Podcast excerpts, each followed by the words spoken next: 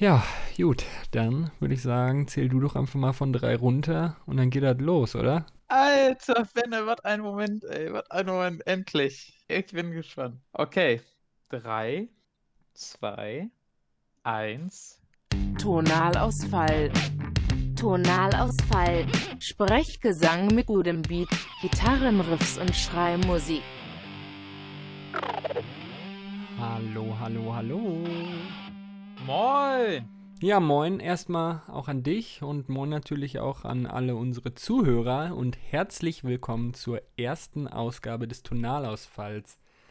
Meine Güte, lange hat es gedauert. Ich weiß nicht, wie lange überlegen wir schon an der Idee? Boah. Seit vier Jahren oder so? Boah, ja, so, so würde ich das jetzt, also das ist schon ein bisschen hart geschätzt. Ich würde jetzt sagen, so, dass wir uns echt ernsthaft damit auseinandergesetzt haben, so eineinhalb Jahre oder so. Du, ich war seit vier Jahren ernsthaft dabei. Du bist dann vor eineinhalb Jahren eingestiegen in die Idee. Ja, kann man auch so nennen, auf jeden Fall. Ist wahrscheinlich was dran. Aber das stimmt. Seitdem ist die Planung auf jeden Fall konkreter geworden. Ja, dann würde ich sagen, verschwenden wir keine weitere Zeit und hauen einfach mal rein. Was ist denn überhaupt der Tonalausfall? Was erwartet uns jetzt in den nächsten ein bis zwei Stunden? Ziggy, erzähl doch mal. Ja, der Tonalausfall. Und warum Ähm, hat der eigentlich so einen scheiß Namen? Was soll das heißen, Tonalausfall? Ja, ähm, wir haben einfach 'n coolen Namen gesucht und ein paar coole Namen waren auch schon Dann vergeben. haben wir keinen gefunden. Dann haben wir gesagt, egal, Tonalausfall, der, der ist okay. Ja, sind aber auch, würde ich sagen, beide überzeugt jetzt von dem Namen. Äh, geht da natürlich um Tonalität und so. Und wie sich, äh, aus dem Namen vielleicht schon herleiten lässt, werden wir hier größtenteils über Musik reden. Vielleicht wird's auch mal ausfallen. Das könnte passieren. Deswegen der Name Tonalausfall. Wir haben uns überlegt, wir haben früher schon, muss man ja vielleicht für die Menschen, die uns nicht kennen, erstmal erzählen. Wir haben uns im Studium kennengelernt und häufig und sehr gern und sehr ausschweifend über Musik und alles, was da drumherum noch so passiert, diskutiert. Und äh, ja, irgendwann kamen wir auf die Idee, das interessiert uns und sonst niemand. Also sollten wir doch vielleicht einfach einen Podcast machen. Ja, deswegen soll es im Tonalausfall einfach um Musik, alles, was zu der Musik gehört, Künstler, Künstlerinnen und so weiter gehen, aber natürlich auch um uns und unseren persönlichen Musikgeschmack. Und da muss man vielleicht dann auch mal anfangen. Was ist denn so dein Steckenpferd? Was hörst du denn so am liebsten? Und wie bist du überhaupt zu Musik gekommen? Ja, das ist, äh, interessant. Übrigens zu der Podcast-Idee sehr witzig. Ich habe letzte Woche noch, äh, Notizen gefunden von unserer Idee, den Filmpodcast zu machen. Und ich glaube, ist auch ungefähr 'n Jahr her oder 1,5. Da saßen wir im wunderschönen Oh Finkenkrug in ja. Duisburg und, äh, haben da bei 'n paar leckeren Kirschbier uns was überlegt. Ist ja auch ganz gut, dass das nie Jo, zustande jo, jo. gekommen ist und wir jetzt Ich so bin 'n auch ganz froh, dass es Musik ich geworden ist. Da bin ich nämlich deutlich ambitionierter im Thema. Ich weiß nicht, wann ich den letzten Film geguckt habe. Es war 'ne Musikdoku, fällt Ja. mir ein, ja. Ja, ich bin auch ganz froh, dass, äh, jetzt Musik geworden ist. Aber ja, vielleicht einfach mal erzählen, was wir überhaupt für Musik hören. Ich bin nämlich äh, ich übernehme hier eindeutig den Hip-Hop-Part in der Runde. Habe irgendwie angefangen mit 14 Jahren oder so was, äh, dann bewusst mal mehr Musik zu hören. Da hatte ich immer 'n Freund, der hat mich immer zur Seite genommen und meinte: „Jo, hör dir das mal an, hör dir das mal an, mega, mega gut.“ Der Dann Dealer. Ja, der Dealer, man kennt ihn, der der einen irgendwie anstecken will und eigentlich doch nur will, dass man mit ihm zu Konzerten geht.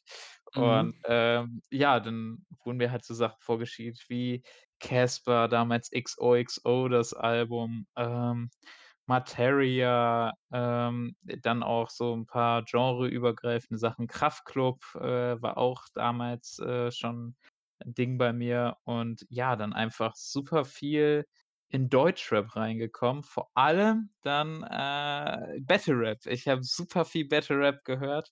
Das nimmt jetzt auch erst seit 1, 2 Jahren ab. Habe die ganzen VBT-Sachen gehört und jedes miese Battle Rap-Turnier kannte ich auf YouTube. Das war 'ne ganz, äh, harte Phase auch. A-cappella Battle Rap, äh, mir viel angesehen. War da sehr, ähm, ja, irgendwie fasziniert von auch dann immer noch Fan von 3 Plus und so, den ja einige vielleicht durch 'n durchs VBT kennen. Also, Ähm ich kenne durch, ähm, dich, muss ich dazu sagen, nicht durchs VBT. Ja, ist aber jetzt nicht das, äh, geläufigste Hip-Hop-Medium, das VBT. Aber na ja, das, äh, waren dann auf jeden Fall meine ersten dicken Berührungspunkte so mit, ähm, Hip-Hop. Dann irgendwann natürlich auch englischsprachige dazugekommen, wo man sich dann im deutschen Rap äh, ziemlich gut auskannte, ne, musste man ja 'n bisschen mehr an Horizont gewinnen. Bin dann rübergegangen, auch irgendwie mal 'n bisschen Literatur zu lesen über Musik, äh, habe, äh, Bücher gelesen über Hip-Hop, bin, ähm, treuer Juice-Abonnent gewesen oder immer noch, aber jetzt ja leider digital, weil die eingestellt wurde, die Printausgabe, äh, was ich immer noch sehr bedauere. Ja, aber generell natürlich jetzt, äh, Hip-Hop mein Steckenpferd, sage ich mal so, aber auch schon immer andere Sachen gehört. Viel Rock auch früher. Ich würde sagen, vor Das Hip ist ja spannend. ja, vor Hip-Hop hatte ich 'ne kleine Rockphase, weil äh, ging auch so 'n bisschen in Hardrock rein, weil das äh, ich hatte wie wahrscheinlich jeder 2. pubertierende Teenager auch eine Wrestling-Phase und dann auch immer sehr viel die Musik da gehört und, äh, dann gab's ja Die immer war diese immer großen gut, kann man nix sagen. ey, die war echt ganz gut. Und dann gab's immer diese großen Events, die hatten auch noch mal die einzelnen Titelsongs mit den Künstlern und das war echt da habe ich mich immer richtig reingehört und, äh, mittlerweile jetzt, äh, jedenfalls was Wrestling-Musik angeht, überhaupt nix mehr mit zu tun, aber ja, deswegen halt auch immer irgendwie was mit Rock angefangen und dann, ja, im Laufe der Zeit auch irgendwie immer mehr andere Sachen dazugekommen, Indie-Rock und Indie-Pop vor allem, obwohl das letzte Zeit wieder abgeschwächt ist, aber war auch dann zum Beispiel mal auf'm Hurricane, äh, nicht nur immer auf'm Splash, sondern ja, einfach dann auch mal musikalisch 'n bisschen was anderes gemacht. Und Techno bei mir auch seit 1, 2 Jahren bisschen vermehrt dazugekommen.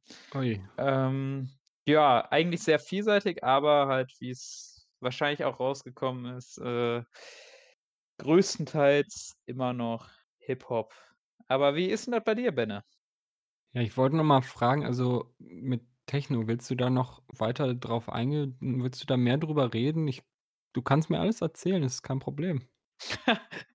Nein, also so gut wenn dich das belastet oder so, ist gar kein Thema. Also, ich habe immer 'n Ohr offen für dich. Nein, nein, nein, nein, also, äh, es es ich weiß, da bin ich mit dir nicht, äh, auf der Wellenlänge, was Techno Nicht angeht, äh, kompatibel. aber, ähm, ja, ist okay. Ich muss mir ja auch ich muss ja die ersten Feindbilder schon mal schaffen, dass ich die ersten Hörer schon mal jetzt, äh, vergrault habe, dass sie denken: „Hä, der hat keine Ahnung von Techno, äh.“ Bediene jetzt einfach das Klischee des DJs, der einfach 'n USB eins einsteckt, damit ich einfach schon mal Leute habe, scheiße finden und die denken, der hat gar keine Ahnung. Einfach, ne, muss auch mal sein.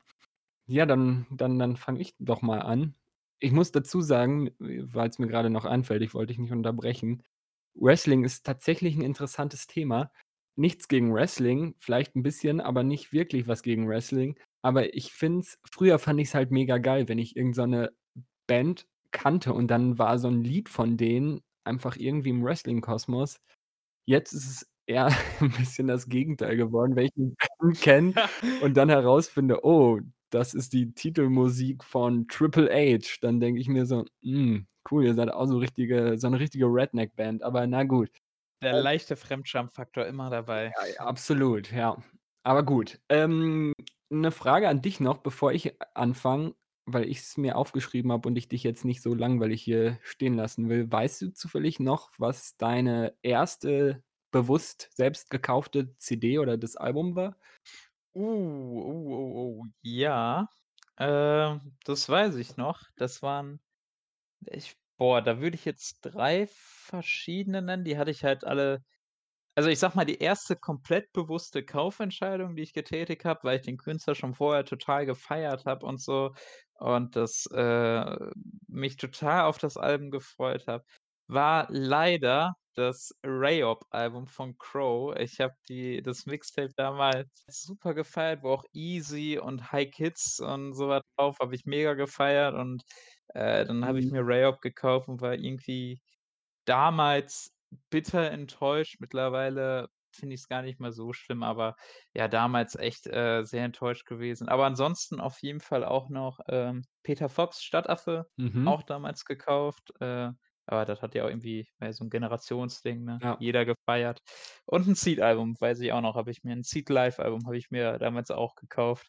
Aber ich Vermutlich glaube, das war Seeed, nachdem du, äh, Peter Fox kennengelernt hast und dann auf Wikipedia gelesen hast: „Äh, der ist in so 'ner komischen Reggae-Band.“ Ey, das kann gut sein, das weiß ich äh, kann ich aber gar nicht mehr in, äh, Zusammenhang bringen, wie das war. Ich glaube auch, Seeed war wirklich kein Album, was ich mir so komplett bewusst gekauft habe, weil ich irgendwie vorher super viel drüber gelesen habe oder irgendwie gehört Mhm. habe, was weiß ich, sondern einfach instinktiv: „Oh ja, Seeed mögen ja viele, komm, Ja. ich mir mal.“ So war das, glaube ich, eher bei Seeed. Das das passt eigentlich ganz gut, weil ich mich jetzt auch gefragt habe, meine erste CD, wie ich überhaupt dazu kam, dass ich mir genau die gekauft habe. Ich kann's dir nämlich auch nicht mehr sagen. Ich kann ja mal da anfangen. Also, ich weiß leider nicht mehr, wie alt ich wohl war. Ist schwierig einzuschätzen, aber bei mir fing's, glaube ich, 'n bisschen früher an, vielleicht so mit 12, dass ich, ähm, 'n bisschen intensiver und wirklich bewusst Musik gehört habe und nicht irgendwie die Anime-Hits, die auf der CD von was ich sondern halt wirklich Musik, die ich heute auch noch als Musik bezeichnen würde. Ähm, ja, ich denke mal, ich war so 12, vielleicht 13 und mein 1. Album war auf jeden Fall „Billy Talent 2“, wo ich bis heute sehr stolz drauf bin, weil O ich's immer noch 'n wahnsinns gutes Album finde. Ui, das ist das „Red Flag“ Album, oder? Exakt, ja. Ja, das ist doch ist ist 'n Album, worauf man stolz sein kann, auf jeden Fall. Es war 'n gutes 1. Mal, so viel steht fest. Also, da da gäb's Sachen, für die hätte ich mich mehr geschämt. Ich habe noch mal nachgeguckt, das ist 2006 rausgekommen. Da wäre ich allerdings was haben wir jetzt? 20, ne? Äh ne, 2006? Doch, da wäre ich 14 gewesen, kann das sein? Ja, ich weiß nicht, wann du geboren bist, aber bestimmt. Stimmt, da wäre ich 10 gewesen, scheiße. Äh, ja, knapp verrechnet. Ja, ich habe es mir vermutlich nicht, äh, in dem Jahr unbedingt gekauft, vielleicht 2008 oder so, dass ich also 2007, 2008 würde ich auch bis heute noch als die vielleicht prägendsten Jahre für meine meinen Musikgeschmack bezeichnen, weil da auch sehr viel Musik rausgekommen ist, die ich bis heute gut finde. Auf jeden Fall „Billy Talent 2“ war das 1. Frag mich nicht, wie ich dazu gekommen bin. Ich weiß es nicht. Ich habe es mir auf jeden Fall in 'nem Laden gekauft und fand's mega geil. Gott sei Dank, weil ich finde es bis heute gut.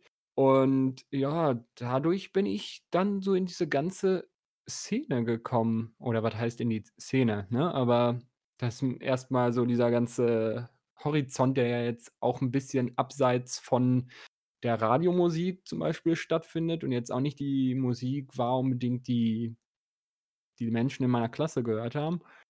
Ähm aber dann fing's an mit viel Musik, die ich auch bis heute höre, was hauptsächlich so Richtung Punk geht, wo wir auch schon mal dabei sind. Das ist, eher mein Steckenpferd. Für die für die Seite werde ich brennen in dem Podcast. Ähm, viel rich ja, schon politischer Punk, irgendwie Anti-Flag, Rise Against oder weiß ich nicht, Bad Religion, solche Bands sagen dir vermutlich ja auch was. Ja, ja, klar. Oder Against Me, Die Ärzte als deutsche Variante jetzt vielleicht mal. Halt so das typische Zeug, irgendwie so die 90er, 2000er Punkbands. Ähm, aber halt auch viel Pop-Punk, Green Day, Blink-182, weiß nicht, Sum 41, Paramore, so 'n Zeug halt. Ja, und das hat sich natürlich dann auch immer 'n bisschen geändert und weiterentwickelt. Viel auch so Nu-Metal oder Alternative Bands. Rage Against the Machine ist bis heute einer meiner Lieblingsbands oder Linkin Park, äh, System of a Down, Slipknot, diese ganze Fraktion. Aber halt auch Sachen, die 'n bisschen da rausfallen. Zum Beispiel sind die Hot Chili Peppers auch eine meiner Lieblingsbands. Nirvana, weiß ich nicht, die Beatles, keine Ahnung. Und mit der Zeit ka wurd's dann immer so 'n bisschen breiter, auch so Singer-Songwriter-Sachen wie Frank Turner oder so. Aber das sind zumindest so meine meine Wurzeln, würde ich sagen. Und zum Hip-Hop also, ich muss sagen, ich bin jetzt nicht der Gegenpol zum Hip-Hop. Ich fand Hip-Hop immer auch schon ganz cool, aber das ist 'n bisschen die die der Gedanke hinter dem Podcast, dass wir uns gegenseitig, in Anführungszeichen, unsere Genres so näher bringen, ähm, weil ich eben nicht das Gefühl habe, mich so sonderlich gut auszukennen im Hip-Hop und ich das schade finde, weil es durchaus viele Sachen gibt, die ich gut finde, aber ich das Gefühl habe, ich habe nicht mehr den Überblick, dass ich die finde. Was mir da so gefällt, sind der sogenannte Boom-Bap-Rap. Nennt man's so? Ja, ne? Ja, ja, genau, Boom-Bap. Das ist der typische Kopfnicker-Sound, so kann man das eigentlich Der Kopfnicker-Sound. Ja, so entspannte Beats. Deswegen habe ich auch 'n bisschen 'n Problem mit Trap, weil mein Kopf da einfach nicht schnell genug, äh, für ist, weil ich habe 'n recht langen Nacken und es tut einfach weh auf Dauer. Ähm, ne, aber so Sachen wie Kanye oder Cypress Hill, Run DMC, Jay-Z zum Beispiel, das sind alles Sachen, die kann ich mir super anhören und finde ich mega gut. Aber bis auf Kanye sind die halt auch alle eher so aus den 90ern und finde ich 'n bisschen schade, dass ich da so, ja, vor 2 Jahrzehnten hängen geblieben bin. Und deswegen hoffe ich ja mit dem Podcast auch 'n paar neue Sachen zu finden, die mir auch gefallen und dass du mir die Welt 'n bisschen näher bringen kannst. Ja, genau. Auf der einen Seite halt wirklich dieses, ne, wir bringen uns irgendwie näher, äh, das andere wir bringen uns das andere Genre näher, aber auf der anderen Seite haben wir halt auch irgendwie beide Berührungspunkte mit dem anderen Genre. Also, auch Fall, ja. ich, äh, Punkrock ich weiß noch, als wir in der Uni über das letzte Blink-182-Album zum Beispiel geredet haben, was wir auch beide gehört hatten und so. Also, irgendwie dann auch bei mir, äh, auf jeden Fall Punkrock spielt 'ne Rolle und, äh, wir haben uns dann auch immer mehr unterhalten darüber und haben auch gemerkt: „Ey, die beiden Genres, die haben auch echt viele Gemeinsamkeiten“, so kann man das Ja, sagen. zum Beispiel gibt's auch ja viele Bands, grade von denen, die ich auch gut finde, so was wie Linkin Park oder auch bei Rage Against the Machine.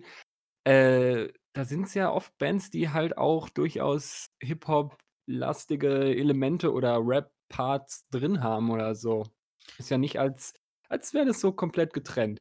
Ja, Da oder auch Hip-Hop-Projekte, was mir da sofort jetzt einfällt, wo du, äh, Linkin Park natürlich nennst, Mike Shinoda, Fort Minor, ne? Dann hast du, Ja. äh, im Deutschen hast du ja mit Kraftklub und Kummer aktuell was, ne, wo Zum auch dann Beispiel. also, das ist schon da gibt's echt v nicht nur, dass die, äh, Genres irgendwie in der Vergangenheit echt viele Überschneidungen hatten, sondern auch anscheinend, dass die Künstler von den Genres echt offen für das jeweilige andere Genre sind oder Ja, da auch Bock ja. drauf haben, ja. Ja, und, äh, wo du grade meintest stimmt, das muss ich vielleicht auch noch sagen. Bei mir ist es auch so, ähm, ich bin 'n bisschen musikalisch träge geworden, muss ich leider sagen. Wie man vielleicht an den Bands hört, die ich jetzt so aufgezählt habe, das sind alles nicht unbedingt die aktuellsten Künstler und Bands und was weiß ich. Ähm, ja, es ist 'n bisschen der Rock, Punk, Pop-Punk so 'n bisschen eingeschlafen, was auch okay ist und vielleicht die normale Entwicklung der Dinge. Aber ja, es gibt halt durchaus, wie wir im Lauf dieser Folge auch, äh, noch erörtern werden, Künstler, die vielleicht in die gleiche Richtung gehen, aber halt 'n frischen Sound da reinbringen oder eben auch nicht. Das, äh, werden wir noch besprechen. Ähm, aber das ist, was mich im Moment so beschäftigt, dass ich echt 'n bisschen auf der Suche bin nach aktuellen Sachen, die vielleicht 'n bisschen in die Richtung gehen oder zumindest so diesen Spirit, die Energie, was weiß ich, so diese irgendwas davon haben, aber halt mit 'nem modernen Sound. Und ja, das ist, äh, was mich auf jeden Fall im Moment viel beschäftigt und neben der Musik eben auch, wie du meintest, ähm, das Ganze Drumherum. Ich höre nicht nur gerne Musik, sondern ich lese gerne über Musik oder über Künstler, Bands, irgendwelche Biografien, Videos zu der Entstehung von einem bestimmten Song, einem bestimmten Album, was weiß ich.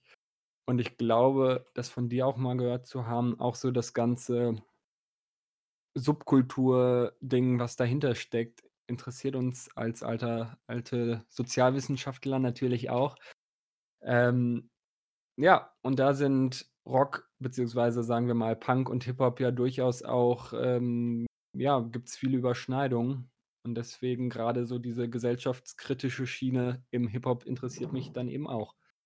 Ja, und, äh, was du vorhin schon anklingen lassen hast jetzt, dass du irgendwie auf der Suche bist nach Neuen in deinem Genre. Ich denke mal, da geht es wahrscheinlich leider vielen oder mehreren Punkrock-Fans so. Ähm, ist leider echt irgendwie 'ne Gewohnheit geworden, aber dann hast du mich vor 'n paar Wochen, äh, auf 'n Künstler angeschrieben, dem wir uns Ja. heute besonders Was widmen werden. was dich sehr gewundert hat, dass ich auf einmal dazu darauf zu sprechen komme, ne? Ja, wir wir können dann ja jetzt auch mal so 'n bisschen übergehen Lass den Elefanten aus'm Sack. Heißt Ja. das so? Die Mücke, was weiß ich, lass das Vieh aus'm Sack, sag, was los ist. Ja, wir werden ähm, wir versuchen jetzt immer in dem Podcast auch irgendwie einen Künstler oder einem Album, was vielleicht auch solche Schnittstellen hat, näher zu erläutern und, äh, dieses Mal wird es Machine Gun Kelly sein, MGK, den, äh, ja, lustigerweise ich ja noch von früher kenne, weil das können wir ja schon mal vorwegnehmen, früher auf jeden Fall mehr dem Hip-Hop-Genre zugehörig war. Und dann, äh, haut mich der Benne vor 'n paar Wochen an und meint: „Jo, kennst du den? Hör dir mal an, mega gut.“ Und, äh, ja, sehr witzig. Hat jetzt 'n Punkrock-Album rausgebracht, so kann man das, denke ich, sagen. Ja. Und darüber werden wir dann heute 'n bisschen quatschen und generell über die Künstlerperson Machine Gun Kelly. Genau. Ähm, ja, aber vorweg ja noch 'n paar andere Sachen, ne, Benne? Genau. Ich würde sagen, wir fangen einfach mal wir wir werden das bestimmt im Laufe unseres unserer wahnsinnig vielen Folgen wir haben einiges geplant, also macht euch auf was gefasst ähm, wird sich wahrscheinlich dieser Ablauf auch noch mal 'n bisschen anpassen, je nachdem, wie's so läuft. Aber unsere Idee war, dass wir erst mal so 'n bisschen entspannt reinkommen und uns drüber unterhalten, was wir denn in letzter Zeit so gehört haben, was in der Musikwelt passiert ist, was gibt's Neues, dass man einfach mal sich gegenseitig berichtet oder eben über aktuelle Themen spricht. Da haben wir heute neben Machine Gun Kelly und seinem Album „Tickets to My Downfall“ ich überlege grade, ich glaube, das ist am 25. September rausgekommen, also sind wir brandaktuell. Ähm, dazu haben wir noch das schöne Lied „WAP“ oder „WAP“ oder „WAP“, wie ich's Yes. nenne, von, ähm wie heißt sie noch mal? Cardi B. Genau. Jo, Cardi B und Megan Thee Stallion. Äh, da werden wir noch 'n bisschen zu quatschen. Das ist tatsächlich nicht mehr so höchst aktuell wie das Album, äh, merke ich Ne, das war anders geplant, aber ist okay. Die Aufnahme hat sich ein bisschen, äh, hingezogen, sagen wir's mal so. Ähm, aber genau, darüber reden wir, ähm, auch noch. Äh, dann werden wir einfach, ne, was du halt gesagt hast, jetzt zunächst erst mal 'n bisschen drüber quatschen, was wir zuletzt gehört haben, äh, was wir da irgendwie dem anderen besonders mitgeben wollen vielleicht auch. Und zum Ja.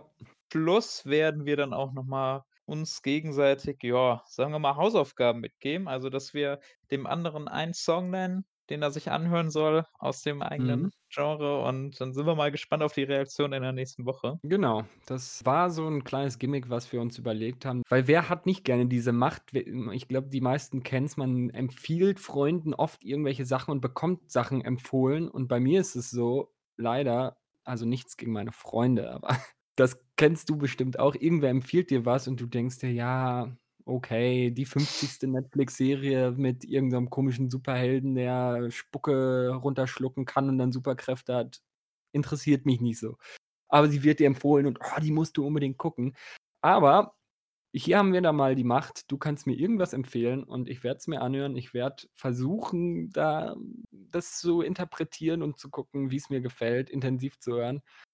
Und ja, dass wir uns gegenseitig dann eben in der nächsten Woche darüber austauschen können, wie wir das empfunden haben. Genau, richtig. Vielleicht bleibt noch zu sagen, über alle Songs, die wir hier sprechen, wird es auch eine Spotify-Playlist geben. Ich glaube, aktuell heißt sie einfach so wie der Podcast, ne, Tonalausfall, die Ja, Playlist. genau. Genau, ähm, die werdet ihr dann finden auf Spotify. Und ja, dann würde ich sagen, können wir direkt loslegen, Ben, oder? Ab geht's. Ab geht es. Jetzt fehlt so 'n Bumper, wo irgendwie passiert: „Oh, dä dä dä, brandneu, was geht ab in der Musikwelt? News von Ziggy und Benne. Piu!“ Ja, dann würde ich einfach mal sagen, belabern wir mal 'n bisschen, bequatschen wir mal 'n bisschen irgendwie, was wir zuletzt gehört haben, was wir irgendwie besonders gut fanden. Und ich würde einfach mal sagen, Benne, fang du ruhig an, ey. Was hat dich irgendwie die letzten Tage beeindruckt? Ja, das ist, äh, gut, dass du's ansprichst. Vor Kurzem, vor sehr kurzer Zeit, hat Laura Jane Grace sagt dir was? Vermutlich nicht. Ne, gar nicht tatsächlich. Ähm, das ist die Sängerin von „Against Me“, eine der wenigen, würde ich jetzt einfach mal behaupten, ähm, bekannten Transgender-Frauen in der Rockwelt, die sehr berühmt ist. Äh, habe ich übrigens auch die Biografie gelesen, nur sehr zu empfehlen. Ähm, ja, und sie hat jetzt während der Corona-Zeit ein Album aufgenommen, solo.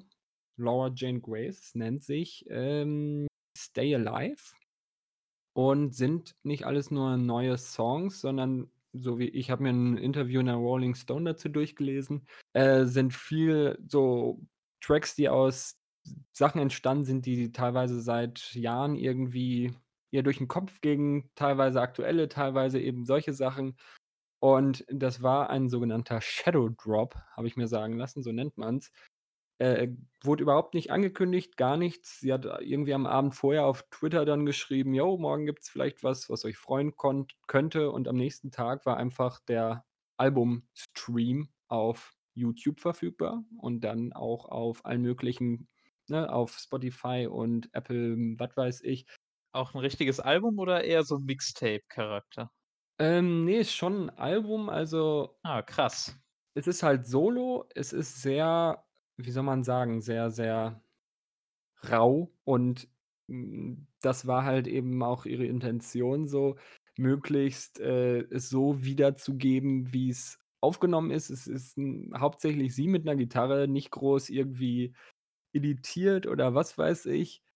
Und, äh, ja, geht vielleicht geht halt gar nicht mal so groß in Richtung Punkrock, sondern schon eher Folk in die Richtung, so ähnlich wie auch Frank Turner, so in die Richtung würde ich's mal, ähm in die Kategorie würde ich's mal packen.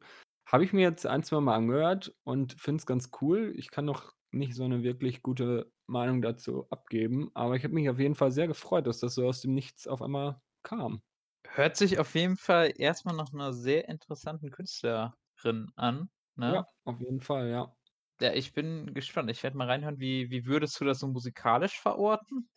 Ja, wie gesagt, es ist jetzt ist, äh das das macht sie auch so 'n bisschen aus. Können wir gerne auch mal, ähm, in einer anderen Folge genauer drauf eingehen. Ähm, sie gehört so zu den Künstlern, die wo man einfach merkt, die packen sehr viel Energie und Leidenschaft so in die Musik und dem bedeuten ihre eigenen Songs halt auch was. Ähm, es ist eben sehr rau, sage ich mal, aber emotional ist ey, es schwierig zu beschreiben. Ähm, ja, vielleicht vielleicht wird das mal 'ne Hausaufgabe für dich zur nächsten Woche. Habe noch kein abschließendes Bild nach zweimal, aber es hat mir sehr gut gefallen. Es sind ruhigere Sachen dabei, Sachen mit mehr Energie dahinter. Aber wie gesagt, hauptsächlich ihre Stimme und die Gitarre und nicht viel, was da sonst noch ablenken könnte. Kann ich nur empfehlen. Nice. Wie viele Tracks hat das Ding so Es ungefähr? ist relativ kurz, würde ich behaupten, Okay. weil ich habe es heute beim Spülen durchgehört und ich habe möglichst, äh, schnell gespült, damit ich, ähm, ja, nicht mehr spülen muss. Es sind, warte mal, 14 Songs, aber auch nur 1 Song sehe ich grade, der über 3 Minuten geht und mehrere, die auch nur so 1 Minute 50 gehen, also ziemlich Ah, okay. ziemlich vielig viele kurze Tracks. Aber ja, spannend, gefällt mir gut. Nice, Und ey. viele Sachen was spannend ist auch, ähm, zum Beispiel gibt's einen Song, der heißt „Shelter in Place“. Und wenn man sich den Text durchliest, ist es erschreckend, wie gut das irgendwie so zu dieser Quarantänezeit passt, aber eigentlich gar nicht da geschrieben wurde. Aber ja, es fällt schwer, das zu glauben, dass das nicht darauf bezogen ist. Sehr interessant. Okay, den Track werde ich mir dann auf jeden Fall mal zu Gemüte Ja. führen. Äh, und der wurde nicht während Corona also der der der spielt nicht auf die Corona-Zeit an. Wurde der vor Corona verfasst oder wie? Bin mir ziemlich sicher, dass sie das eben in dem Interview gesagt hat, dass sie auf den Song angesprochen wurde, von wegen: „Oh, hier Shelter, hm, das hört sich ja an, als wärst du irgendwie eingeschlossen in deinen eigenen 4 Wänden, bla bla.“ Ähm, ja, und es passt auch tatsächlich sehr gut, aber ist eigentlich nicht darauf bezogen. Ah, krass, okay. Ja, ja waren ja echt einige Künstler, die irgendwie dann auch zu Corona, ne, äh, während der Quarantänezeit irgendwie dann 'n Album veröffentlicht haben oder Tracks. Echt Ja. viele Künstler, die anscheinend viel Zeit hatten, sich wieder der Musik zu widmen. Ja, auch äh, auch was, äh, mir aufgefallen ist, teilweise sind da ganz Also, ist natürlich alles katastrophal für die ganze Musikindustrie, keine Frage, aber man muss ja auch versuchen, irgendwo noch die die positiven Sachen zu sehen. Ich habe das Gefühl, dass manche Künstler vielleicht auch so aus ihrem, in Anführungszeichen, Alltagstrott rausgekommen sind und vielleicht mal zum Nachdenken gekommen sind, irgendwie andere Sachen zu machen, die dann auf einmal, ja, Kooperation oder Kollaboration mit irgendwelchen Künstlern gemacht haben und was weiß ich und eben nicht dieses typische: „Ja, wir sind auf Tour, wir schreiben Album, ja, wir nehmen das Album auf, oh, wir sind 2 Wochen bei unserer Familie, es ist mega cool, wir gehen wieder auf Tour.“ Dass sie einfach mal aus diesem Trott rausgezogen werden. Was du meinst. Und ja, vielleicht sind ja aus dieser Zeit spannende spannende Lieder entstanden. Das wäre ja immer ein kleines, wie sagt man, Wehmutspflaster, was weiß ich. Ja, ich, äh, ich weiß aber auf jeden Fall, was du meinst. Äh, dann hat man auch wieder von einigen Künstlern was gehört, die irgendwie lange Zeit abgetaucht waren, ne, die Richtig, ja. dann wieder aber irgendwie Motivation hatten, wahrscheinlich einfach, weil sie, ne, sonst einfach nix zu tun hatten. Äh, ich Ja. finde auch, da sind echt schöne Projekte rausgekommen zu der Zeit, äh, auch aus'm Hip-Hop. Anderson .Paak zum Beispiel hat echt 'n nettes, kurzes Mixtape gedroppt, auch mit Songs zu Black Lives Matter und so weiter. Da waren Mhm. schon echt schöne Sachen passiert zu Corona. Hast du noch irgendwas irgendwie? Sonst würde ich einfach mal anfangen mit dem, äh, was ich jetzt die letzten Tage gehört habe. Äh, ja, eine Sache, die habe ich nicht die letzten Tage gehört, aber 'n Album, das kann ich noch mal kurz möchte ich 'ne Lanze für brechen. Das habe ich nämlich die letzten Wochen öfter mal gehört. Das ist „All Distortions Are Intentional“ von Neck Deep. Eine der, ja, momentan erfolgreichen, moderneren Pop-Punk-Bands, wenn man's so nennen möchte. Ja, das Album ist schön, muss sagen, die 1. Hälfte ist gefällt mir deutlich besser als die 2. Hälfte des Albums. Ähm, aber ja, es ist einfach so 'n Gute-Laune-Album, schöne eingängige Tracks, coole Gitarrenriffs, so 'n gutes Sommerfeeling. Es erzählt auch 'ne zusammenhängende Geschichte, mehr oder weniger. Ist jetzt also, es wäre 'n bisschen weit gegriffen zu sagen, dass es 'n Konzeptalbum ist, aber es erzählt schon so wie heißen die noch mal? Alice und ihr Freund heißt Jet oder doch Jet. Ähm, und die sind irgendwie in so einem sogenannten Sunderland. Gibt auch 'n Track, der so heißt. Das ist so 'n ja, so 'n so 'n Englischer Fußballclub. Genau. Und die spielen einfach den ganzen Tag Fußball und erzählen und singen dann „Football's Coming Home“ und das sind einfach klasse Hits, die höre ich mir den ganzen Tag an. Ne, ist 'n gutes Album geworden, ja. Ja, ist so 'n bisschen 'ne Geschichte von wegen das Sunderland hier, es ist das Paradies für die die Außenseiter, so 'n so 'n Wunderland. Aber na ja, man man kann das Album auch problemlos hören, ohne mitzukriegen, dass die Songs miteinander zu tun haben. Aber es das habe ich in letzter Zeit gerne gehört. Das hat mir ganz gut gefallen. Ja, Wie Neck sieht's denn Deep bei dir aus? Ja, Neck. Ja, Sagt dir erst was? mal noch dazu, äh, ja, die sagen mir tatsächlich was, weil, ähm, meine Freundin hört sehr viel Deine Freundin ist auch einfach 'ne Gute. Muss man einfach mal muss man einfach so sagen. Liebe Grüße an der Stelle. Ich hoffe, sie hört's, sonst gibt's Ärger. I ich glaube, sie wird äh, sie muss es sich bestimmt, äh, anhören, also das, äh bei der bei der Mühe, die da drin steckt. Aber Neck Deep kenne ich auf jeden Fall tatsächlich durch meine Freundin. Ähm, die Ja, hört schön. nämlich sehr viel aktuelleren Pop-Punk Vielleicht ich, soll ich einfach mit der 'n Podcast machen. Wenn wenn den Podcast kannst du gerne dann mit ihr übernehmen. Sehr gerne, Okay. ey. Kann mich dann auch mal vertreten. Ne, aber ich äh, die kenne ich tatsächlich, die sind mir auch im Kopf. Ich glaube wirklich, wie du auch gesagt hast, für aktuelle Pop-Punk-Bands so, die in den letzten Jahren aufkamen, wirklich eine der erfolgreichsten, kann man wahrscheinlich so sagen, ja. ne? Ja. Also, die sind mir auch auf jeden Fall 'n Begriff. Da, ähm hast du vielleicht irgend 'n Song, der besonders Von dem herausragend Album ist? jetzt oder Ja, von dem Album. ähm, ich nehme mal „Fall“. Das packe ich natürlich auch auf die auf die gute Liste. Ähm, es gibt 'n paar Songs, die sich eigentlich relativ ähneln. Die haben einfach eingängige Melodien und, äh, Refrains und was weiß ich. Aber ich nehme „Fall“, der gefällt mir sehr gut. Okay, den höre ich mir auch dann mal gerne an. Ja. Was Ja. gibt's denn bei dir? Das ist, äh, 'ne gute Frage. Ich habe mich nämlich für ein Tape entschieden, was ich sehr oft die letzten Tage gehört habe. Also, eigentlich wollte ich heute über das 21 Savage Album Mhm. mit dem Produzenten Metro Boomin, Savage Mode 2 reden, Savage Mode 2. Ähm, das ist, ja, letzten Freitag erschienen und, ähm, ich war ein riesiger Fan von Savage Mode 1, bin ich auch immer noch, ist wirklich ein Hammerdingen. Ich liebe das Von wann und ist das? Savage Mode 1, boah, So ungefähr? müsste 2016, würde ich jetzt schätzen, 4 Okay, also Jahre alt. Ist das ja. schon 4 Jahre alt? Warte, ich kann ja einmal kurz gucken.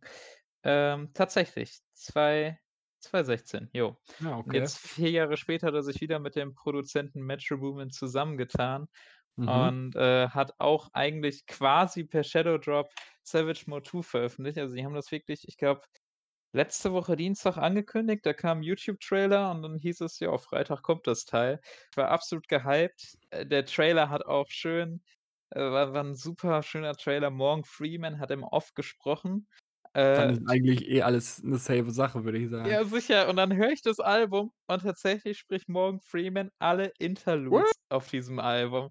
Morgan Freeman hat einfach bei diesem Album total viel mitgewirkt und spricht quasi jedes Interlude. Also Und diese dieses Telefonat hätte ich gerne gehört, wie die den anrufen und so sagen: „Hm, hallo, M Mister Freeman, haben Sie nicht Bock, auf unserem Rap-Album einfach mal 'n paar Lines zu droppen?“ „Ja klar, kein Problem, mache ich. Alles klar, bis demnächst. Ciao.“ Ey, wirklich, Also ich frage mich auch, wie da jetzt, äh, wie die Kooperation das zustande gekommen gekommen ist. ja, Wirklich, aber aber total geil, wirklich. Ähm, zu dem neuen Album möchte ich tatsächlich noch nicht so viel sagen, weil ich, ähm, das gar nicht so viel bisher hören konnte, beziehungsweise eigentlich nur so die 1. Hälfte richtig gut gehört habe.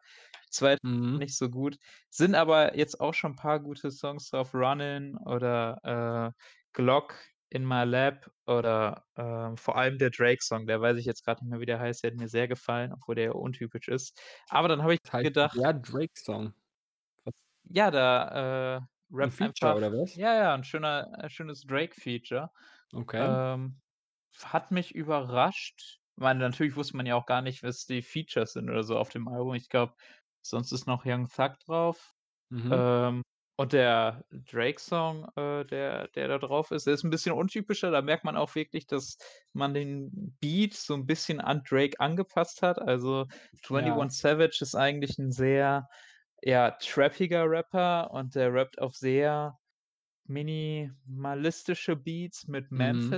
Memphis-Sound. Also, Memphis, äh, es ist 'n wieder 'n größeres Subgenre in den USA. Das ist vielleicht kennst du die 3 6 Mafia von Ja, früher? klar. Ja, das sind so mit die Begründer des Memphis-Sounds und, äh, diese. Kuhglocken-Samples und alles drum und Cowbells. dran.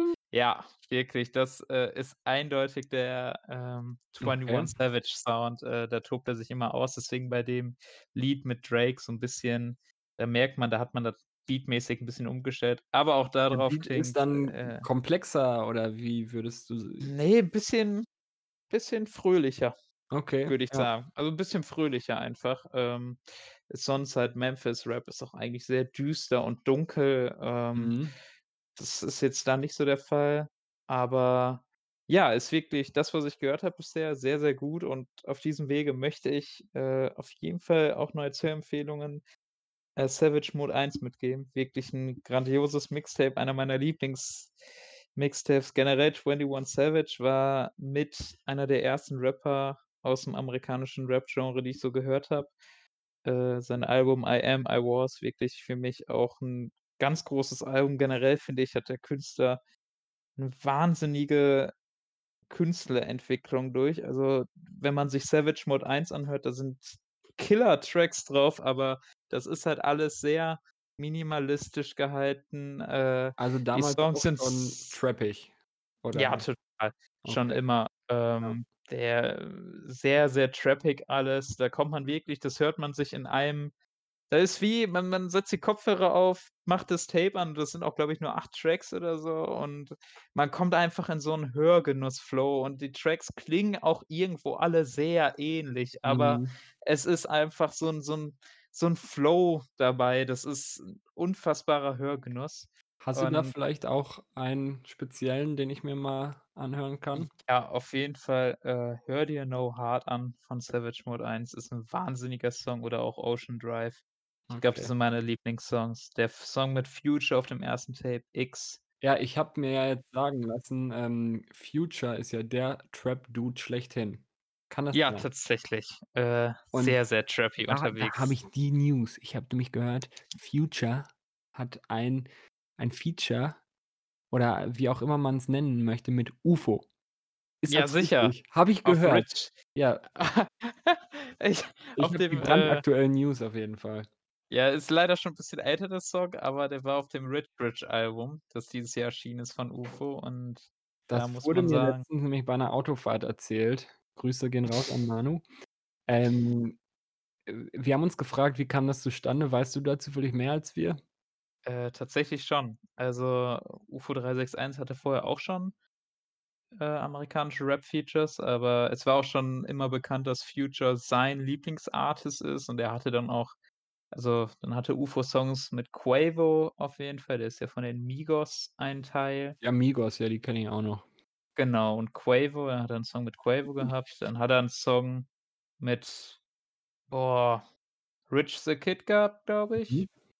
Also, er hatte schon mehrere amerikanische Rap-Features, aber er hat auch schon immer vorher in Interviews gesagt, er möchte unbedingt 'n Future äh, Feature haben und Future-Feature? dann ja, tatsächlich und dann waren die beide zusammen auf dem gleichen Splash Ah, und okay. anscheinend m muss der Backstage nicht locker gelassen haben und hat Future, äh, wirklich viel mit dem rumgehangen, aber wenn man sich UFO anguckt, dann weiß man ja auch irgendwie, dass der Typ schon dieses ganze Trap-Game verstanden hat und dass Ja. da wahrscheinlich in Deutschland kein anderer so sehr drin ist wie UFO 361 Mhm. und, äh, offenbar neben der Geldsumme war UFO dann Future auch irgendwie so als Person irgendwie sympathisch und dann gab's auch den legendären Moment auf dem Splash, dass Future während seiner Show UFO 361 auf die Bühne geholt hat und er 'n Song performen durfte als bei der Main Show. Also, es war schon echt ziemlich cool und Hm, auf dem Splash warst du aber nicht zufällig auch? War ne, auf'm Splash, äh, war ich, ja. Auf'm Splash war ich, das habe ich auch live gesehen, wie UFO auf die Bühne kam bei Nice. Future. Das war Hammermoment. Aus erster Hand hier, ey. Ja, ne, und, äh, es wurde schon öfter in Interviews und so gesagt, dass wohl dieser Splash der ausschlaggebende Moment war, dass, ähm, die beiden dann Song später Ja, zusammen verrückt. aufgenommen haben. Wirklich krass. Ja. Na ja, Nächste aber nächstes Feature wird dann Morgan Freeman, ne? Weiß ja, wie das geht. Ja, dazu also wirklich noch mal also, wenn ich wenn ich mir 21 Savage Künstlerentwicklung anschaue, hätte ich vor 4 Jahren niemals gedacht, dass er ein Album produziert, wo Morgan Freeman die Interludes spricht und, das hätte äh ich, äh, auch bei keinem anderen erwartet, also Also, der Typ hat echt 'ne geniale Künstlerentwicklung durch bisher. „I Am, I Was“ war auch an manchen Stellen echt, äh, gut sozialkritisch und so. Mhm. Natürlich dann immer noch sehr verschachtet. Äh, der ist jetzt nicht der lyrischste ähm, Artist, sagen wir mal so. Aber wirklich, äh, 21 Savage kann man sich gut anhören und gerne auch den UFO und Future Song. Der war Ja, auch den packen wir Hammer. vielleicht auch mal auf die Playlist. Gerne, ey.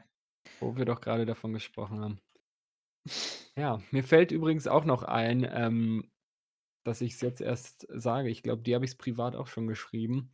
Ich habe es noch nicht gesehen, aber eine meiner absoluten Lieblingsbands, Anti-Flag oder Anti-Flag, haben eine Doku über die Bandgeschichte veröffentlicht, wo sie laut eigenen Angaben jetzt so seit 7 Jahren immer mal wieder Material gesammelt haben und dran arbeiten und was weiß ich.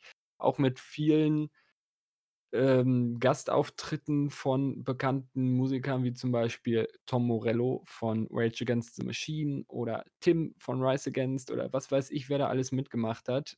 Ähm, ja, ich bin sehr gespannt. Es geht einerseits darum, wie sie's geschafft haben, seit 25 J Jahren oder noch mehr inzwischen, ähm, sich als, ja, eigentlich nie wahnsinnig erfolgreiche politische Punkband so durchzusetzen und eben sehr viel auch um diese Verbindung Aktivismus, Musik und wie sie das immer gehandelt haben und vermutlich auch in was für Probleme, Kontroversen sie das teilweise gebracht hat. Die wurde oder der Film wurde live gestreamt. Da konnte ich ihn leider nicht sehen, aber wie ich gehört habe ich habe es leider dann auch verpasst, eine von den 500, ähm, signierten, super coolen DVD-Boxen zu bestellen. Ich war leider zu langsam, aber es wurde gesagt, dass er auf jeden Fall auch noch auf andere Art und Weise erscheint und ich freue mich drauf. Ich bin gespannt. Glaube ich, ey. Ja, wollen wir dann mal, äh, zum nächsten Punkt übergehen? Du meinst zu Wet Ass Pussy. Bam, bam, bam. Ja, genau. Ähm, es wird nämlich um den Song „Wap“ von Cardi B und Megan Thee Stallion beziehungsweise „Wet Ass Pussy“ gehen. So ist ja die ausgeschriebene Form von dem Song. Mhm. Ähm, ist jetzt schon 'n paar Wochen alt, der Song, Ja, aber das wir haben ist auch ganz uns gut, weil dann haben wir das Ganze für und wider, die Kritiken und die Kritik auf die Kritiken haben wir alles mitgenommen und wir können jetzt ein abschließendes Fazit dazu geben. Genau, wir können ja einfach mal also, wieso wir das überhaupt hier in dem Podcast jetzt, äh, besprechen. Wir können ja ich kann ja einfach mal loslegen. Und Ja. zwar haben wir uns vor 'n paar Wochen bei dir zu Hause im wunderschönen ich denke mal, ich kann das sagen, im wunderschönen Dortmund Mitten im Pott. getroffen. Mitten im Pott, es war wunderschön und, äh, ja, wir haben, äh, viel gelabert. Wir lagen im Park und worüber redet man? Über Wet Ass Pussys. Ja, richtig, genau das. Und irgendwie ich habe mit dir drüber geredet, äh, über den Song und ob du davon auch mitbekommen hast, weil man hat ja schon gemerkt, dass der Song erst mal, äh, auf jeden Fall viel besprochen wurde, Social Media mäßig und sehr durch die Decke ging. Ja, ich glaube, du triffst es da schon richtig, sehr polarisiert hat. Wir können ja erst mal vielleicht damit beginnen, worum geht's denn überhaupt und worin besteht das Problem oder eben Nicht-Problem von dem Song? Genau, der Song, äh, handelt nämlich genau, wie er heißt auch, um Wet Ass Pussys. Also, der ist sehr, äh ja, der ist einfach total, äh, sexuell, der Song. Das kann man Ja. wirklich sagen. Also, da sind super, super viele Lines drin, beispielsweise „Make it cream, make me scream, out in public, make a scene“ oder „I want you to park the Big Mac truck right in this little garage.“ Also, total viele Zeilen, die irgendwie, äh, total sexuell gemeint sind. Also, wenn man sich bei Genius Ja. die Lyrics anguckt, eigentlich wirklich jede Line. Ich habe hier auch eine. Durch die Blume erkenne ich da auch was. Es nennt sich „Extra large and extra hard, put this pussy right in your face.“ Ich habe das Gefühl, ich bin da was ganz Heißem auf der Spur. Also, ich glaube, man kann durchaus sagen, dass der komplette Song in Anführungszeichen nur davon handelt. Ich glaube nicht, dass es noch irgendeinen anderen Storystrang gibt, den wir übersehen haben. Es ist Nein. halt komplett einfach ich weiß nicht, wie lange der Song geht, aber auf die komplette Länge. Er ist ja auch Sex. Richtig, sogar das, äh, Sample vom Song hört man ja ganze Zeit im Hintergrund, äh, „There's some whores in this house“, also Ja. paar Huren im Haus. Äh, schon witzig und ich weiß als ich das erste Mal den Song gehört habe und auch mit dir drüber geredet habe, war ich eher enttäuscht vom Song. Spoiler, hat sich geändert bei mir, aber ich kann dir mal erklären, woran das lag. Und zwar, weil da habe ich ja mit dir auch schon oft drüber geredet, weil ich sexualisierte, äh, Darstellungen bei Frauen im Rap als sehr nervig empfinde. Ich war vor allem Cardi B war jetzt nie mein Fall, fand ich immer sehr nervig als Ja. Person. Ich empfehle nur, bei YouTube mal, ähm, Cardi B Toilette oder Pooing oder so was einzugeben. Äh, da bekommt man ein Instagram-Video, äh, was sie aufgenommen hat, wo sie auf Toilette saß und Durchfall hatte und man hört wirklich laut die Durchfallgeräusche im Hintergrund. Hold on. There we go. Und wie sie ganze Zeit dabei rumschreit, also wirklich eine Casey, I thought I was lying, because my stomach is really fucked up. finde ich, nervige Bitch got some motherfucking diarrhea. Man merkt, sie steht gerne im Mittelpunkt, ne? Total, aber Megan Thee Stallion habe ich ähm, da habe ich das Mixtape von ihr gehört, damals, als sie auch bei dem XXL Magazine, wo, äh, immer die upcoming Rap Artists gekürt werden. Äh, da Mhm. war sie auch dabei und dahingehend habe ich mir dann viel von ihr angehört. Ähm, hat auch einen, äh, sehr, sehr bekannten Song diesen Sommer gemacht. Der ging vor allem auf TikTok hart durch die Decke, kennt man sicherlich, und zwar den „Savage“-Song. Ich weiß nicht, ob du den kennst, aber der war wirklich 'n riesiger Erfolg, mega viele Klickszahlen. „I'm a savage, uh“. Also, aber sonst Mixtape wirklich sehr, sehr geil gewesen. Und, äh, ja, deswegen war ich umso enttäuschter, als ich dann das Video irgendwie gesehen habe auch, wo sie ja sich auch sehr sexualisiert zeigen, äh, was irgendwie es hat mich halt einfach enttäuscht, weil ich mir wieder gedacht habe: „Wieder das Gleiche“ und so weiter. Und dann habe ich mit dir darüber geredet. Es ist auch so 'n bisschen, dass, ähm ja, man man sieht das halt oder wir zumindest, das sehen wahrscheinlich nicht alle Leute so, aber wenn man so was sieht, grade im Hip-Hop, ist man halt schnell dabei zu denken: „Ja, machen sie's aus, in Anführungszeichen, freien Stücken oder machen sie's, weil das halt das ist, was zieht“, so. Und dann bei mir ist es oft so, dass ich, äh, es schon traurig finde und das sehe und mir denke: „Hm, okay, irgendwie traurig, dass du als Frau im Hip-Hop nicht nur, es gibt Ausnahmen, aber in den meisten Fällen halt so am erfolgreichsten bist“, ne?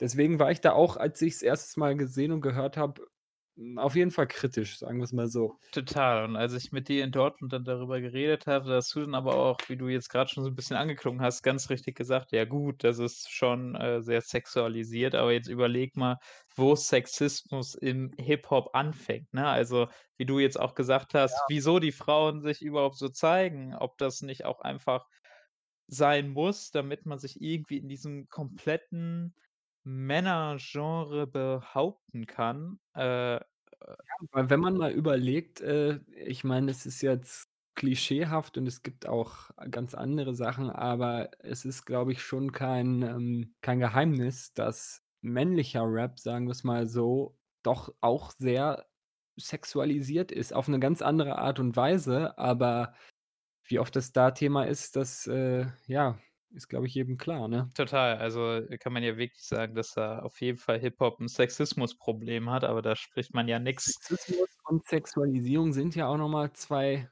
unterschiedliche Themen. Im Richtig. männlichen Hip-Hop ist es halt oft Ja, Sexismus das und im weiblichen eher die Sexualisierung. Das ist eben genau der Punkt, ne? das meinte ich damit, ne? Und inwiefern dieser Sexismus auch irgendwie dann solche, äh, ja, sexualisierten Darstellungen von Rapperinnen vorantreibt, ne? Das kann man ja dann Ja. auch echt mal kritisch hinterfragen.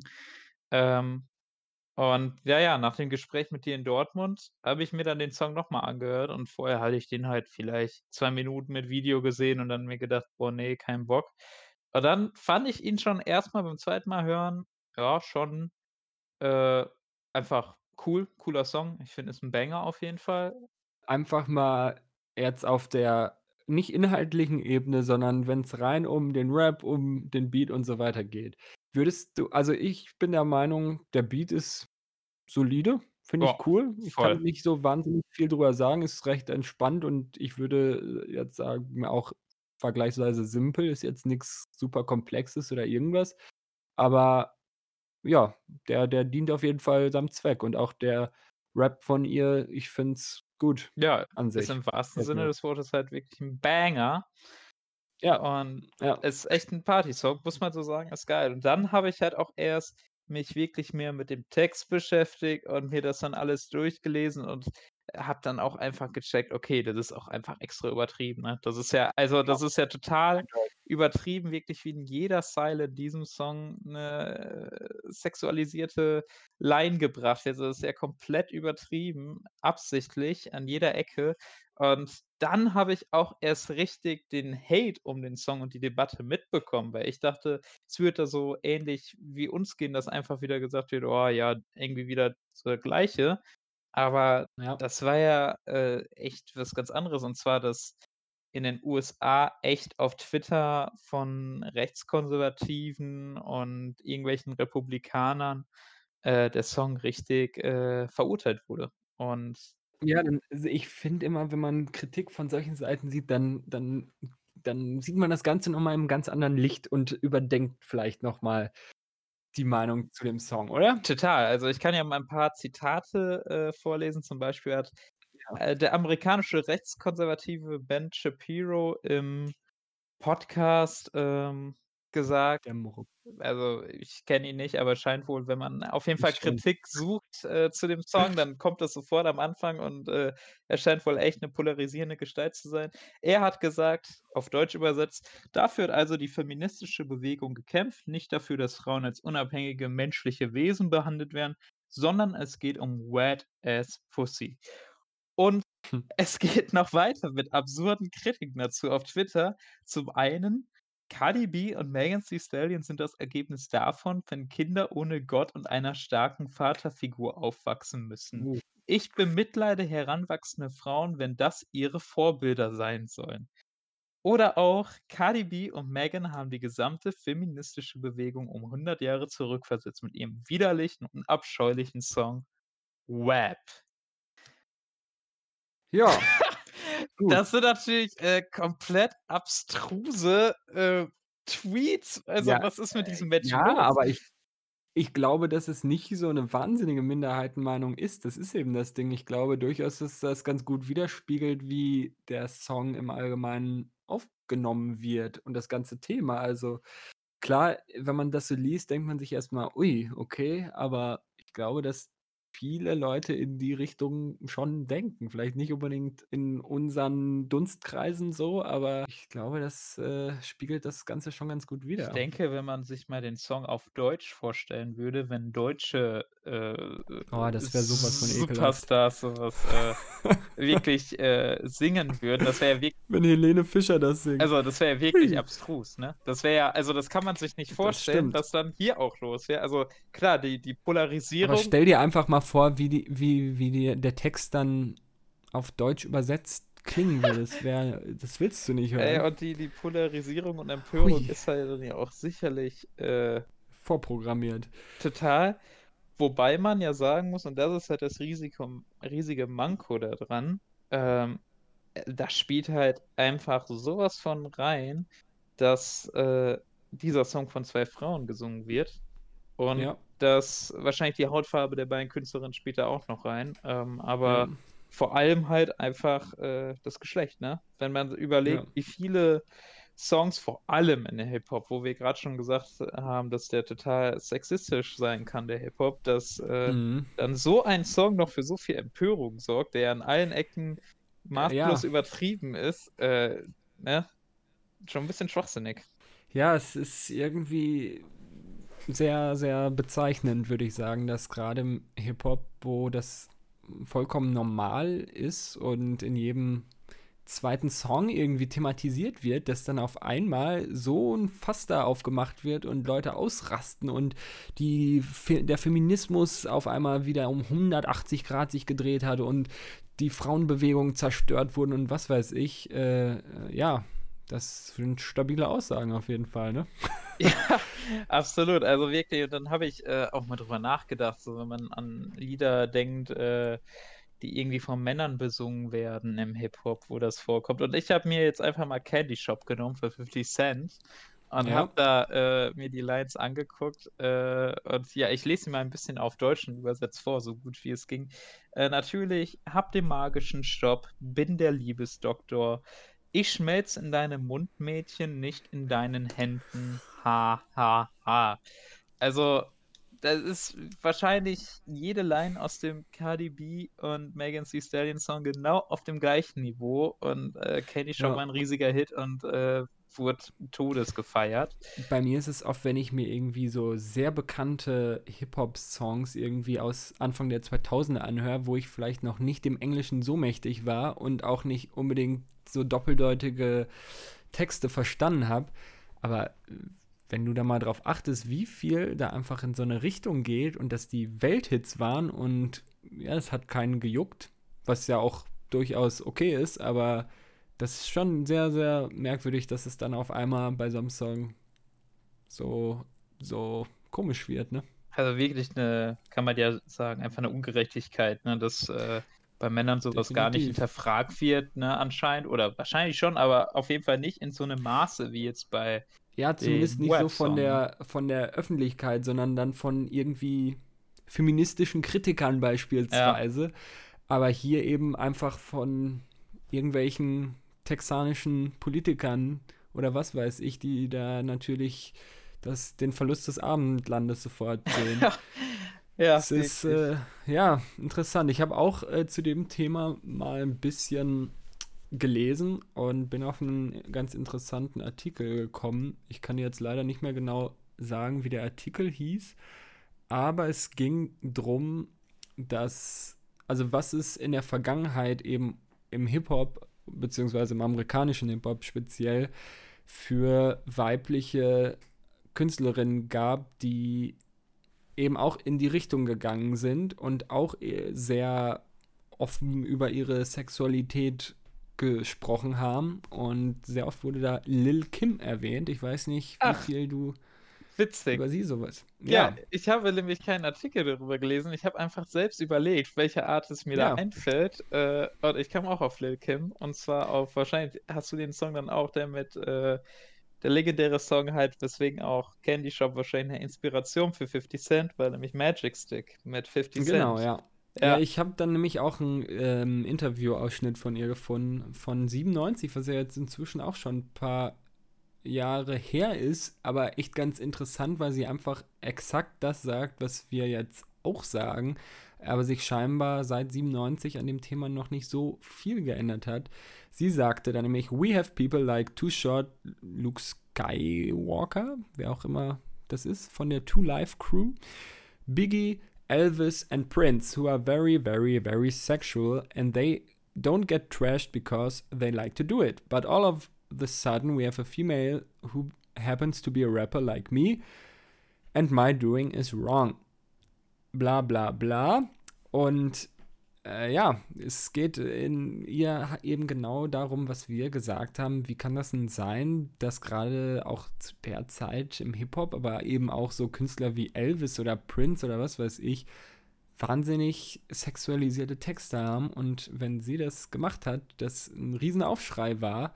Das ist übrigens ein Interview aus dem Paper Magazine, was mir nichts gesagt hat, aber ja, das fand ich spannend, dass es halt auch Ende der 90er zum Beispiel schon scheinbar ein Thema war, aber sich seitdem leider scheinbar nicht so viel geändert hat, ne?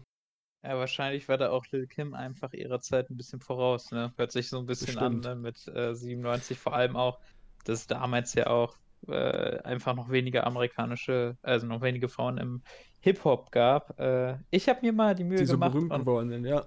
Ja, ich habe mir die Mühe mal gemacht und eine Line äh, übersetzt ins Deutsche aus dem Lied von Lil Kim. Übrigens wirklich ein Hammer-Song. Äh, Magic Stick mit 50 Cent ist. Äh, ich Kommt mag auf den, die Liste. Ja, ich mag den sehr, sehr gerne. Ähm, ich kann dann ja mal eine Line äh, vorlesen. Ich bin in der Crib, gebe N.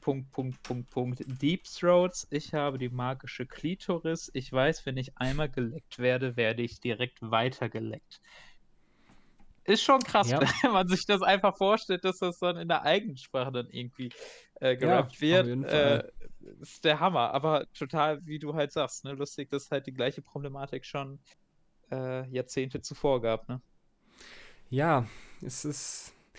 Ich muss auch sagen, ähm, um nochmal auf den, den Song an sich zurückzukommen, ich finde es auch immer schwierig. Also, ich kann irgendwie beides verstehen, weil einerseits denke ich mir, genau wie du es vielleicht auch anfangs gedacht hast, hm, ist irgendwie auch schade oder traurig, dass gerade das dann die Songs für die Künstler oder für die Frauen sind, die eben super durch die Decke gehen und ne, die Welthits werden, was natürlich an sich in Ordnung ist, aber trotzdem auch ein bisschen, ja, weiß ich nicht klar, sie, sie, ich gehe schon davon aus, auch wenn ich Cardi B jetzt nicht wahnsinnig gut kenne, dass der Song eben genau darauf auch abspielt und diese Kontroverse auslösen will und damit ja auch so ein bisschen gesellschaftskritisch ist, könnte man wahrscheinlich sagen. Ja. Aber ja, Klar, ich weiß nicht. Das sind dann, ich, ich finde es cool, dass der Song auch so eine Kontroverse dann auslöst und darüber gesprochen wird. Aber ja, ich würde mir eben auch wünschen, dass es äh, bekannte oder so bekannte weibliche Hip-Hop-Artists gibt, die über genau die gleichen Themen rappen können wie alle anderen Rapper auch und nicht auf einmal, wenn sie über ihre Weiblichkeit rappen, damit dann erfolgreich sind. Dass das immer noch so, oh ja, das sind ja Frauen, also ist das jetzt das spannende Thema, weißt du, wie ich meine? Ja, das kann ich verstehen, welcher also, äh, von wem wird Web inhaltlich jemals der liebste Song aller Zeiten werden, ne? Ist halt einfach, Ja. ja, sehr Ja. provokant und sehr kontrovers absichtlich, wie du auch schon gesagt hast. Und das finde ich auch super, total ist super, dass er durch die Decke ging. Aber natürlich wünscht man sich auch, dass die vielleicht für, ja, andere Songs noch, ähm, weiter, äh, Ansehen erregen, Ja, ne? ist so ein bisschen wie so ein Twitter-Post. Man weiß, es, die Leute rasten aus, wenn du es postest, aber du willst es auch, also haust du es raus. Du weißt, es ist nicht inhaltlich deine stärkste Aussage, aber du willst einfach provozieren und damit wirst du dann auf einmal berühmt. Und die 15 Bücher, die du irgendwie zu irgendwelche philosophischen Abhandlungen, die du geschrieben hast, sind auf einmal scheißegal, weil du bist ja jetzt dann der Typ, der gesagt hat, ähm, Bitcoins sind, keine Ahnung, irgendwas gut. Ja, das ist, So äh funktioniert die Welt. Das ist sehr gut auf den Punkt gebracht. Ja, da habe ich eigentlich auch gar keine Worte mehr für. Vielleicht noch abschließend ein schönes äh, Zitat aus dem Deutschrap, wo ja Sexismus auch immer sehr verortet wird, was ich abscheußlich fand. Äh, auf dem letzten Shindy-Album gehört. Ein, ein Album, das ich eigentlich mochte, aber als der Track Honigtopf lief, äh, verging mir vieles. Baby, ruf mich an, wenn dein Honigtopf tropft. Bleib die ganze Nacht online. Yeah, und ich habe Screenshots in meinem Kopf. Na, na, na, na, na, na, na, na. Also, es ist einfach äh, so ein Witz wie Ja. Sexismus äh, in dem Männer-Hip-Hop komplett normal ist, aber dann so ein Song wie Cardi B und Megan Thee Stallion so viel negatives Aufsehen erregt. Das ist wirklich ein Witz. Ja, ja, das äh, kann ich auch äh, nichts weiter zu sagen. Ist natürlich ein Thema, was ja immer wieder behandelt wird und auch kein neues Phänomen so, aber ich weiß nicht, das ist eben auch, was mich dann oft sch schnell, sage ich mal, von bestimmten Hip-Hop-Artists irgendwie ähm, abschreckt oder was weiß ich, wenn ich so merke, okay, es geht wieder um solche Themen, denke ich mir, ja, habe ich tausendmal gehört, juckt mich nicht, finde ich irgendwie auch nicht cool. Und dann habe ich schon keinen Bock mehr, mir den Rest, das, den Rest des Albums anzuhören. Total. absolut. Also es muss nicht, dass ich jetzt sagen will, hier Hip-Hop, es muss alles immer politisch korrekt sein und man darf nicht provozieren, bla bla bla. Aber immer so diese gleiche Chose und äh, nee.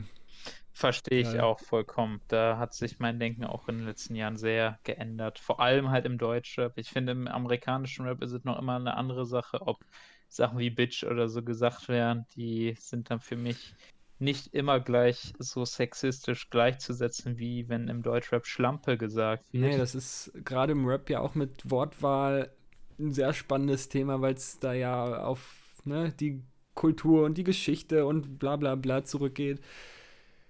Ja, Da könnte man weiter ausholen. ich. Da kann man auch generell Da wahrscheinlich zu dem Thema wirklich sehr, sehr lange reden. definitiv. Ähm, Ja. Ja, wie du schon sagst, da Ja. werden wir aber leider auch keine anderen Erkenntnisse noch bekommen. Ne? Das ist halt einfach ein sehr Nee, breit diskutiertes Thema. ja.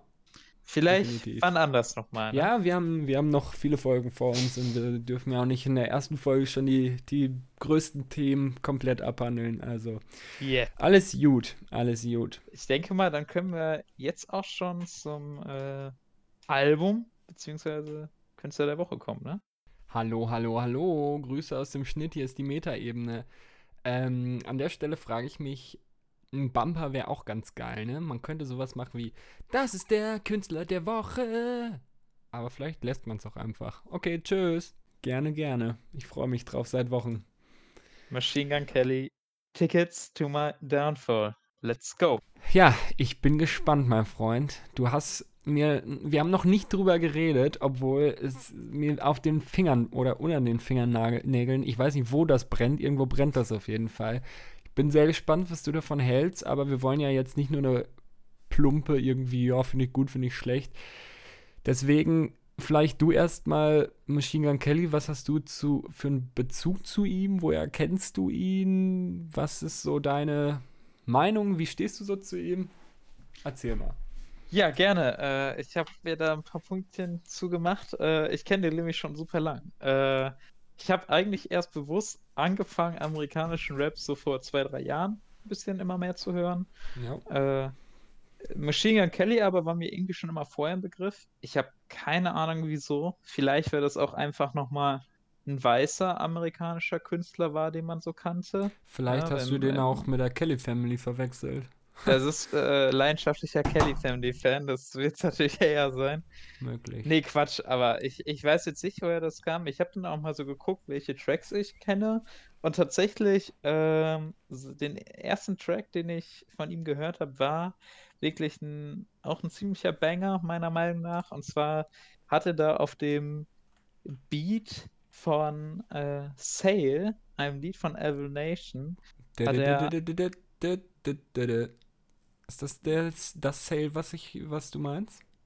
Ja, Sale! äh, genau, ja, ja, ja, that is it, that Okay. is it. Und dazu hat er echt so ein, ich glaube, damals ging das auf Soundcloud und YouTube, hatte das echt verdammt gute Klickzahlen. Dieses Lied hat er darauf gerappt und das war wirklich ein Wie hammergeiler sein Song. Song?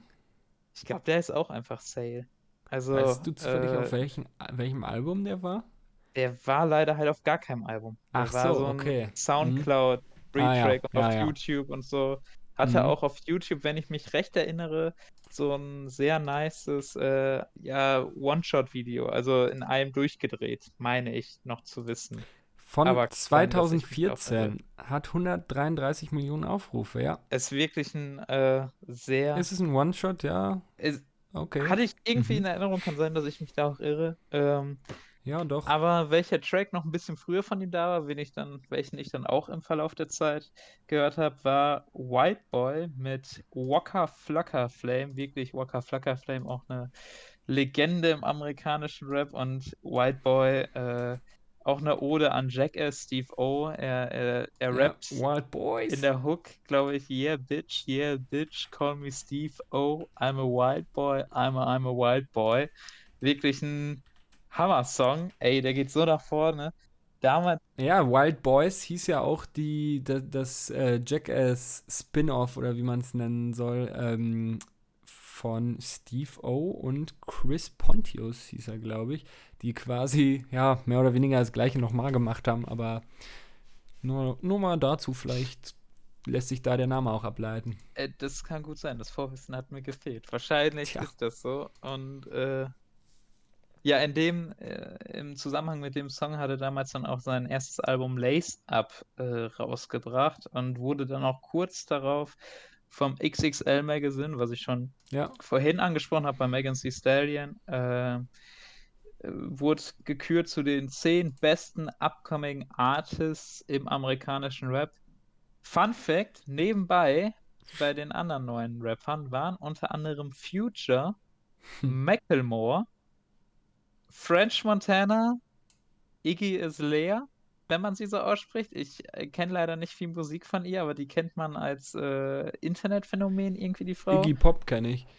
Und ähm, Kid Ink, das altbekannte. Snipes-Model.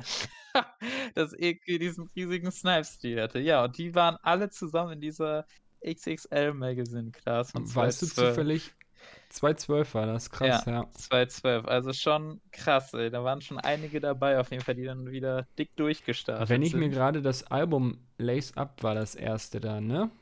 Ja, Wenn ich mir das gerade mal angucke, ähm, frage ich mich aber doch, der kann ja nicht super unbekannt gewesen sein. Wenn ich mir zumindest angucke, ähm, was der so für Feature da drauf hat von M Shadows, wenn ich mich jetzt nicht komplett irre, ist das nämlich der Sänger von Av- Avengeful, äh, wie heißt die Band? Avenged Sevenfold, so heißt sie. Ähm, eine eigentlich Metal-Band. Der Typ hat aber irgendwie mit jedem schon Cover gemacht.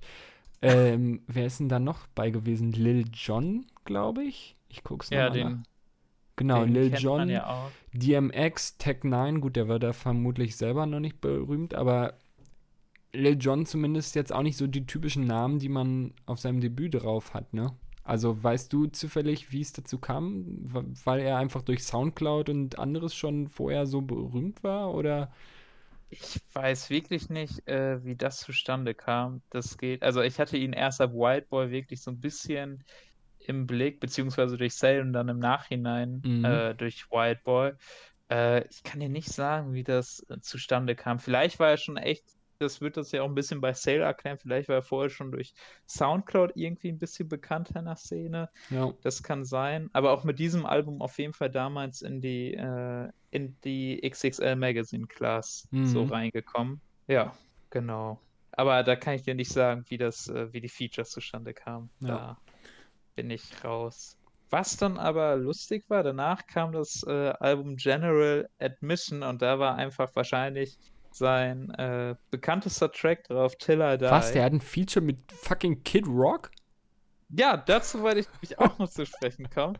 Er hat ein, ein, ein Track mit Kid Rock, Bad Motherfucker. Und daran merkt man ja schon, dass er auf seinem zweiten Album Track mit Kid Rock hat. Äh, Verrückt. okay, anscheinend doch Ja, und auf dem ersten Album hier mit M Shadows, auch aus der Rockszene. Interessant. ja, wirklich äh, ein Künstler, der anscheinend sich auch gerne ausprobiert, ne? Ja. Der einfach gerne mal andere Sound noch auslebt. Also das ist dann echt eine Entwicklung, wenn man das so durchgeht, die man gut beobachten kann im Laufe der Zeit. Sweet Home Alabama. Ja, spannend. Also wirklich Bad Motherfucker, aber auch ein cooler Song. Äh, das Album habe ich auch damals gehört, das war nice, wirklich Till I Die mit meinem Mhm. Lieblingstrack. Dann kam Bloom. Äh, Bloom war ein nicht so gutes Album meiner Meinung nach, das habe ich mir auch gehört, weil ich halt I Die und so sehr gerne mochte. Welches Lied ich damals sehr cool fand, war Trap Paris mit Ty Dolla Sign und Quavo. Das war ein cooler Song, äh, aber sonst irgendwie sehr seicht hatte ich das in Mhm. Erinnerung. Ich habe es mir auch wirklich damals so einmal gegeben, aber das war irgendwie ein sehr softes Album. Da war ein Track noch mit James Arthur drauf, dieser The Voice-Gewinner aus UK, glaube ich. Also so, so ein richtiger Pop-Schnulzen-Song und Ja.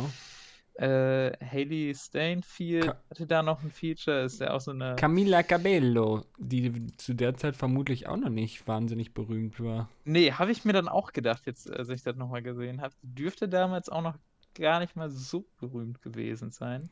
Und äh, ja, einfach generell, das Album hatte ich nicht so gut im Kopf, kann aber auch vielleicht an den Eindrücken liegen, die ich hatte, als ich ihn auf dem Splash gesehen habe.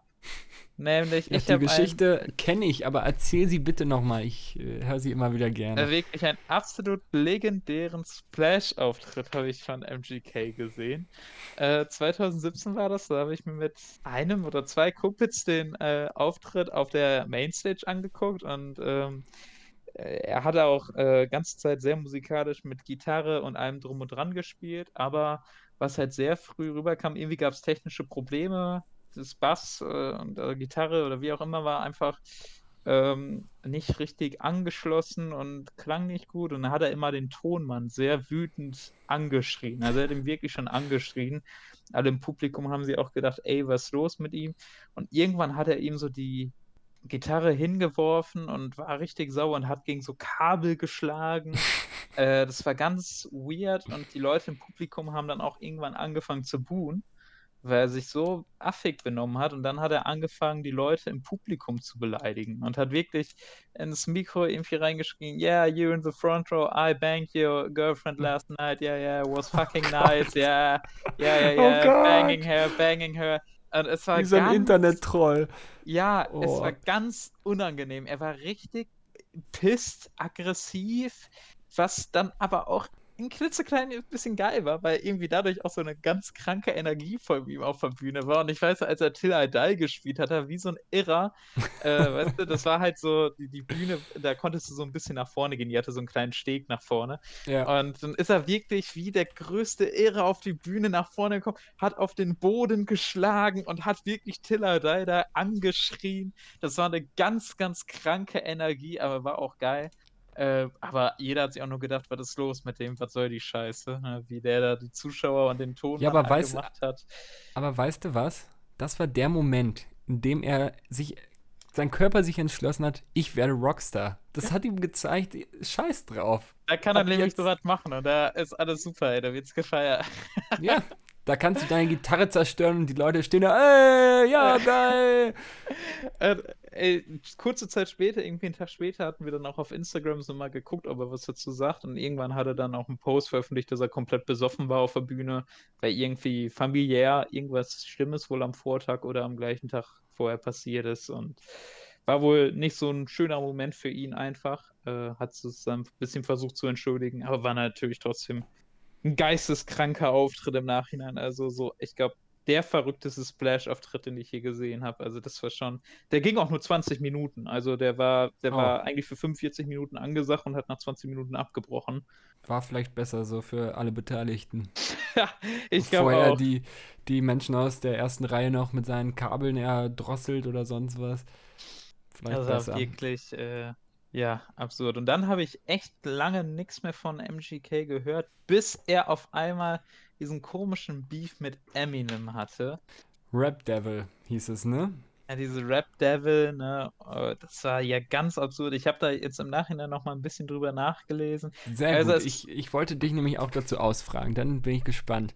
Ja, es hat nämlich alles damit angefangen, dass Machine Gun Kelly Eminems Tochter für heiß empfunden hat, als sie 16 ja. wurde.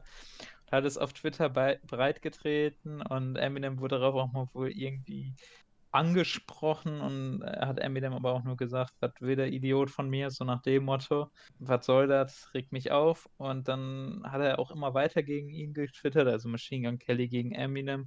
Und irgendwann hat dann Machine Gun Kelly einen Track mit Tech 9 gemacht, wo er, also war auch gar nicht sein eigener, sondern auf eine auf dem Album von Tech 9, wo er dann die Line gebracht hat, Remind you all, you just rap, you're not God and I don't care who got bars. Was natürlich ja. eine eindeutige Stichelei in Eminem ist, dem Rap-God. Und Tech 9 wurde auch im Nachhinein gefragt, ob er das überhaupt wusste und wieso er das unterstützt hat und so. Und Tech 9 wusste von gar nichts. Er meinte nur, ey, ich habe gedacht, der rappt einfach seinen Part ein und fertig. Äh, war total schockiert selber, dass da sowas dann breitgetreten wurde bei ihm. Und äh, ja, dann wieder passierte lange Zeit nichts, bis der Shadow Drop von Eminem kam. Kamikaze. Ähm, yep. der, vielleicht erinnert man sich noch dran, war dieses Flugzeug-Cover. Ja. Ähm, ja. Und dann hat er äh, wirklich viele äh, Disse gegen Machine Gun Kelly gebracht. Zum Beispiel Next time don't use Tech 9 to come at me with a step machine gun. Natürlich auch eindeutige Stichelei an Machine Gun Kelly und hat wirklich einen ganzen Part bei einem Track äh, nur auf Machine Gun Kelly gerichtet. Und zwei Tage später, nee, drei Tage später, nach diesem Track auf dem Kamikaze-Album, hat auf einmal MGK einen total langen Rap-Diss-Track veröffentlicht namens Rap Devil. Und der. Wo man sich natürlich fragt, äh, wie lange war das geplant? Oder hat er es wirklich in so kurzer Zeit da rausgeschissen? Ey, wirklich total, also total, äh, irgendwie da, muss das so ein ich, zweischneidiges Schwert gewesen sein, weil da waren so ein paar Lines, die auch auf diesen einen Track so bezogen waren, aber ich kann mir auch nicht vorstellen, dass er den in drei Tagen zusammengeschustert hat.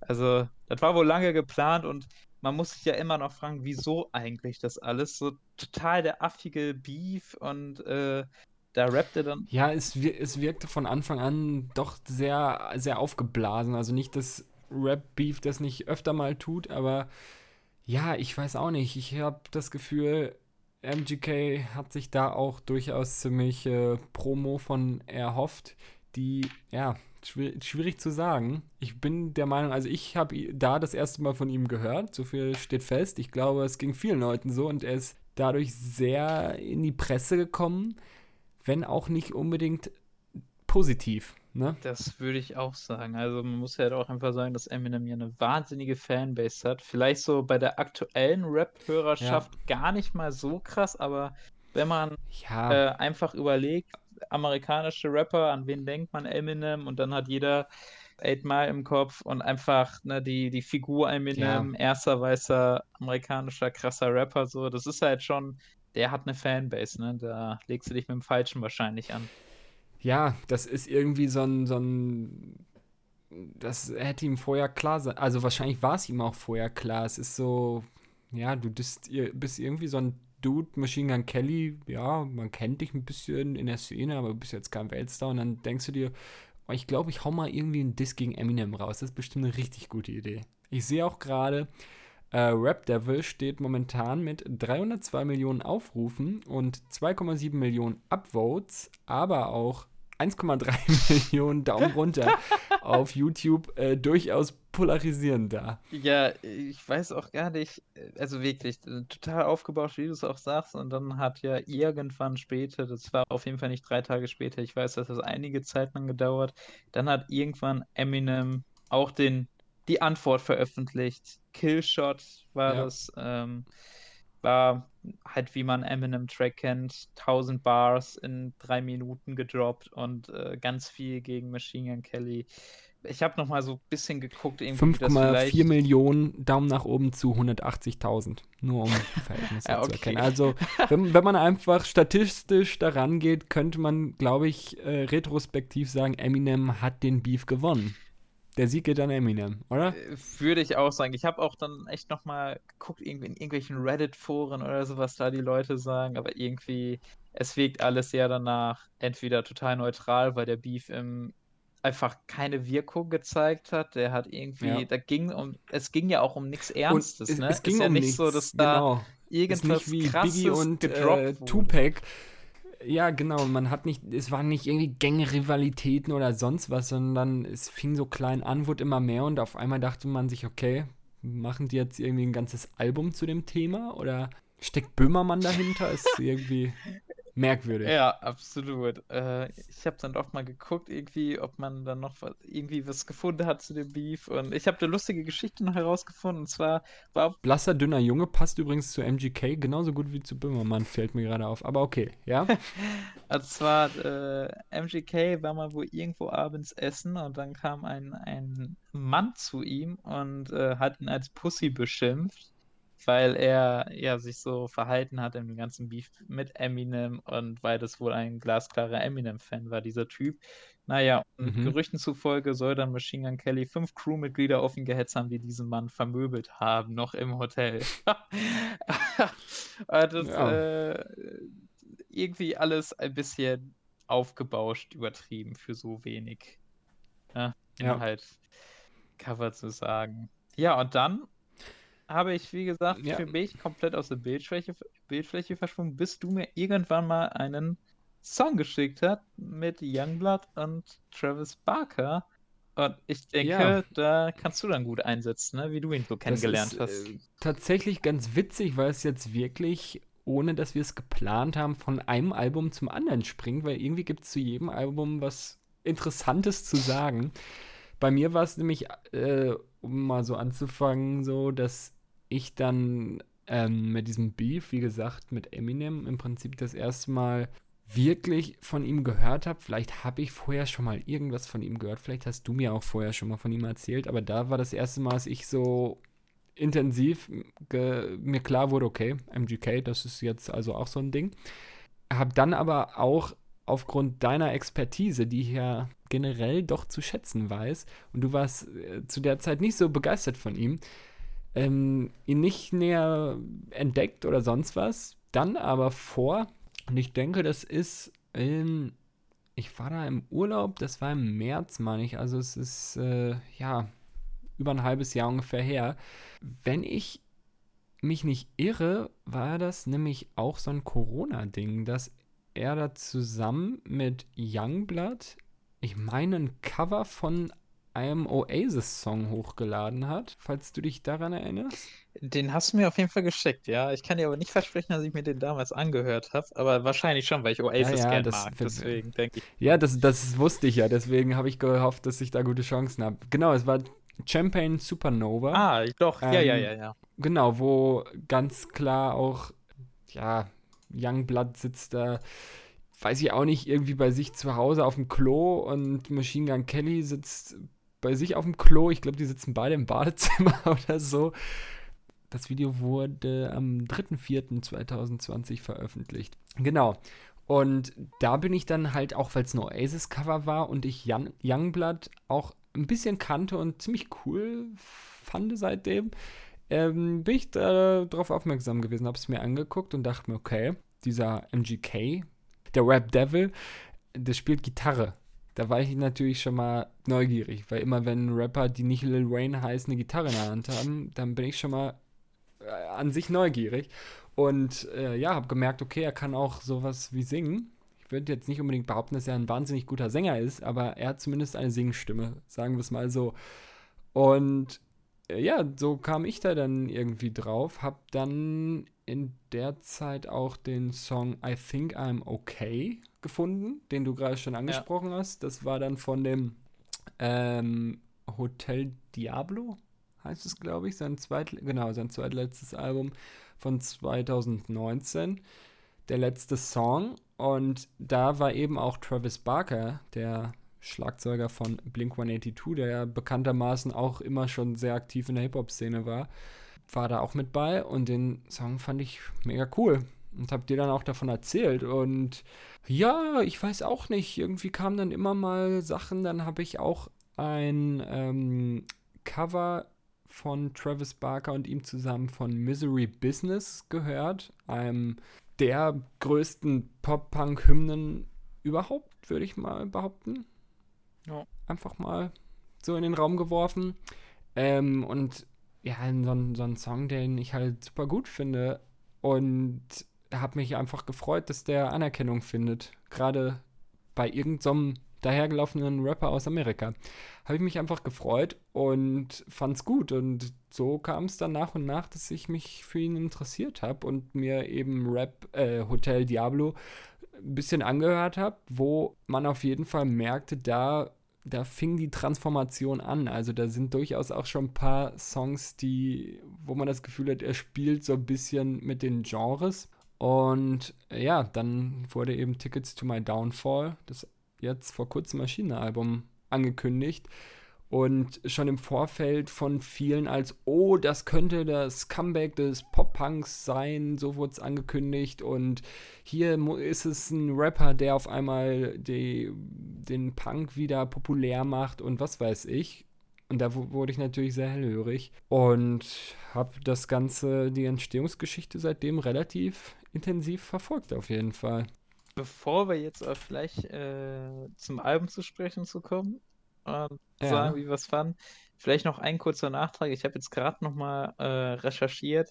Und zwar war zum einen der Song Sale war auf seinem Mixtape Black Flag drauf, was ich doch auch damals gehört habe. Ich konnte mich jetzt doch Black noch Flag übrigens, um äh, dir nach dem Wild Boys Ding nochmal was zu sagen. Black Flag ist eine der bekanntesten alten Hardcore-Punk-Bands, falls das irgendwas zu sagen hat. Ich weiß es nicht, aber darf, der Name ist schon bekannt.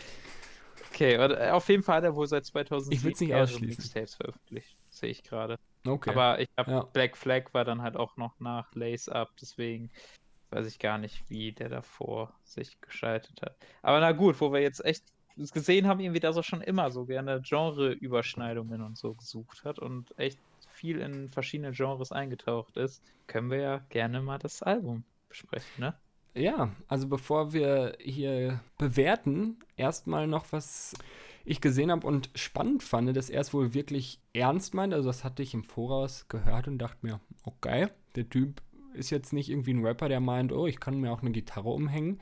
Äh, einerseits, dass er eben Travis Barker am Schlagzeug dabei hatte und auch als Produzent, aber auch unter anderem Josh Farrow und Hayley Williams, die ich eben schon angesprochen habe, von Paramore, die ähm, ja eben durchaus Ikonen in der Szene sind, die ihm da unterstützt haben und beim Songwriting geholfen haben. Da wurde ich auf jeden Fall neugierig und dachte mir, okay, es könnte wirklich was werden. Es könnte nicht nur so ein ja, so ein Rapper versucht sich mal da dran und meint jetzt, er könnte auch mal eine Gitarre spielen und dann ist das cool, sondern dass es vielleicht wirklich einfach äh, ein Album ist, was man durchaus als vollwertiges Pop-Punk-Album ansehen kann.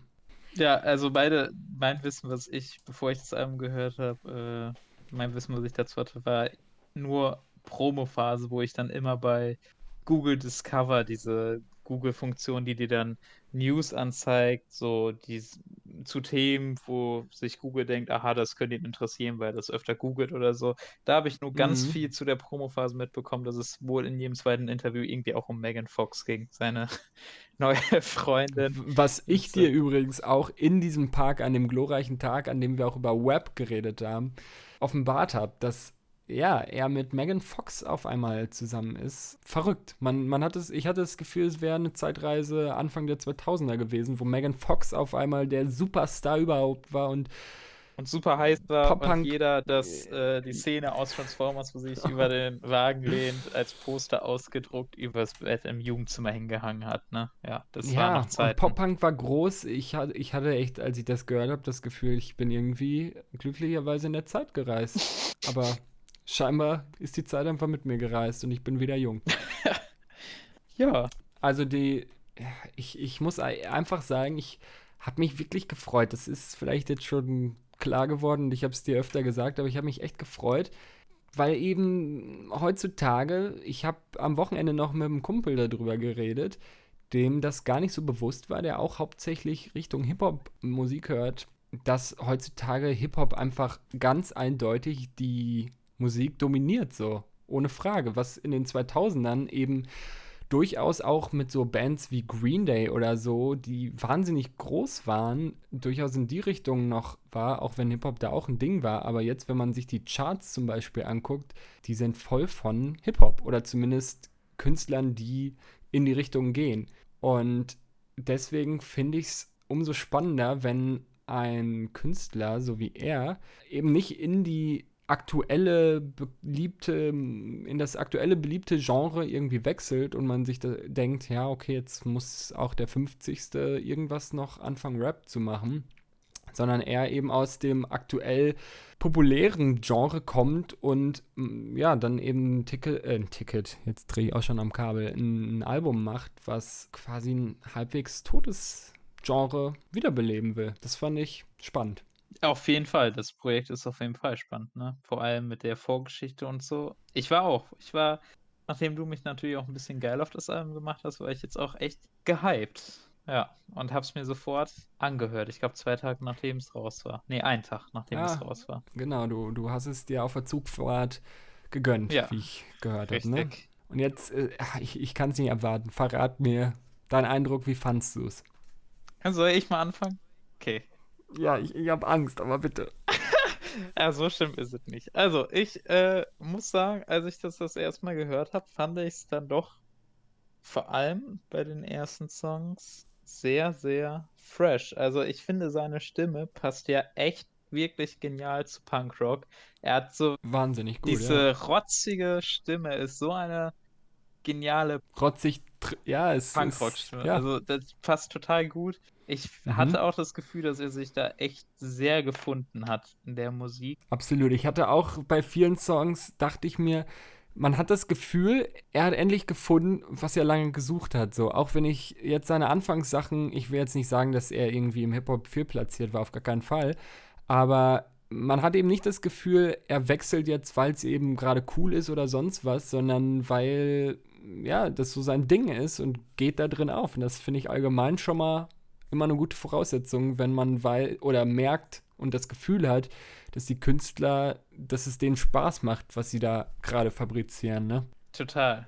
Ähm, fand ich wirklich, hat mich überrascht, fand ich wirklich sehr fresh. Muss aber zugeben, dass ich doch finde, dass das Album Höhen und Tiefen hat. Also ich Ja. finde, es ist ein, für mich die zweite Hälfte echt schlechter als die erste. Also ich finde diese ersten sechs Songs oder was, kann ich mir, sechs, sieben Songs, kann ich mir wirklich richtig oft hören, finde ich super. So Tracks wie Lonely, Kiss Kiss, der Title-Track am Anfang. Ich finde, die haben alle, die sind auch so ein bisschen, kommen dem sehr nah, was ich an dem Punkrock geil finde. Auch dieses rotzige, sogar die Tracklänge Ja. ist immer relativ kurz gehalten. So, es ist einfach, also, es ist geil, melodisch.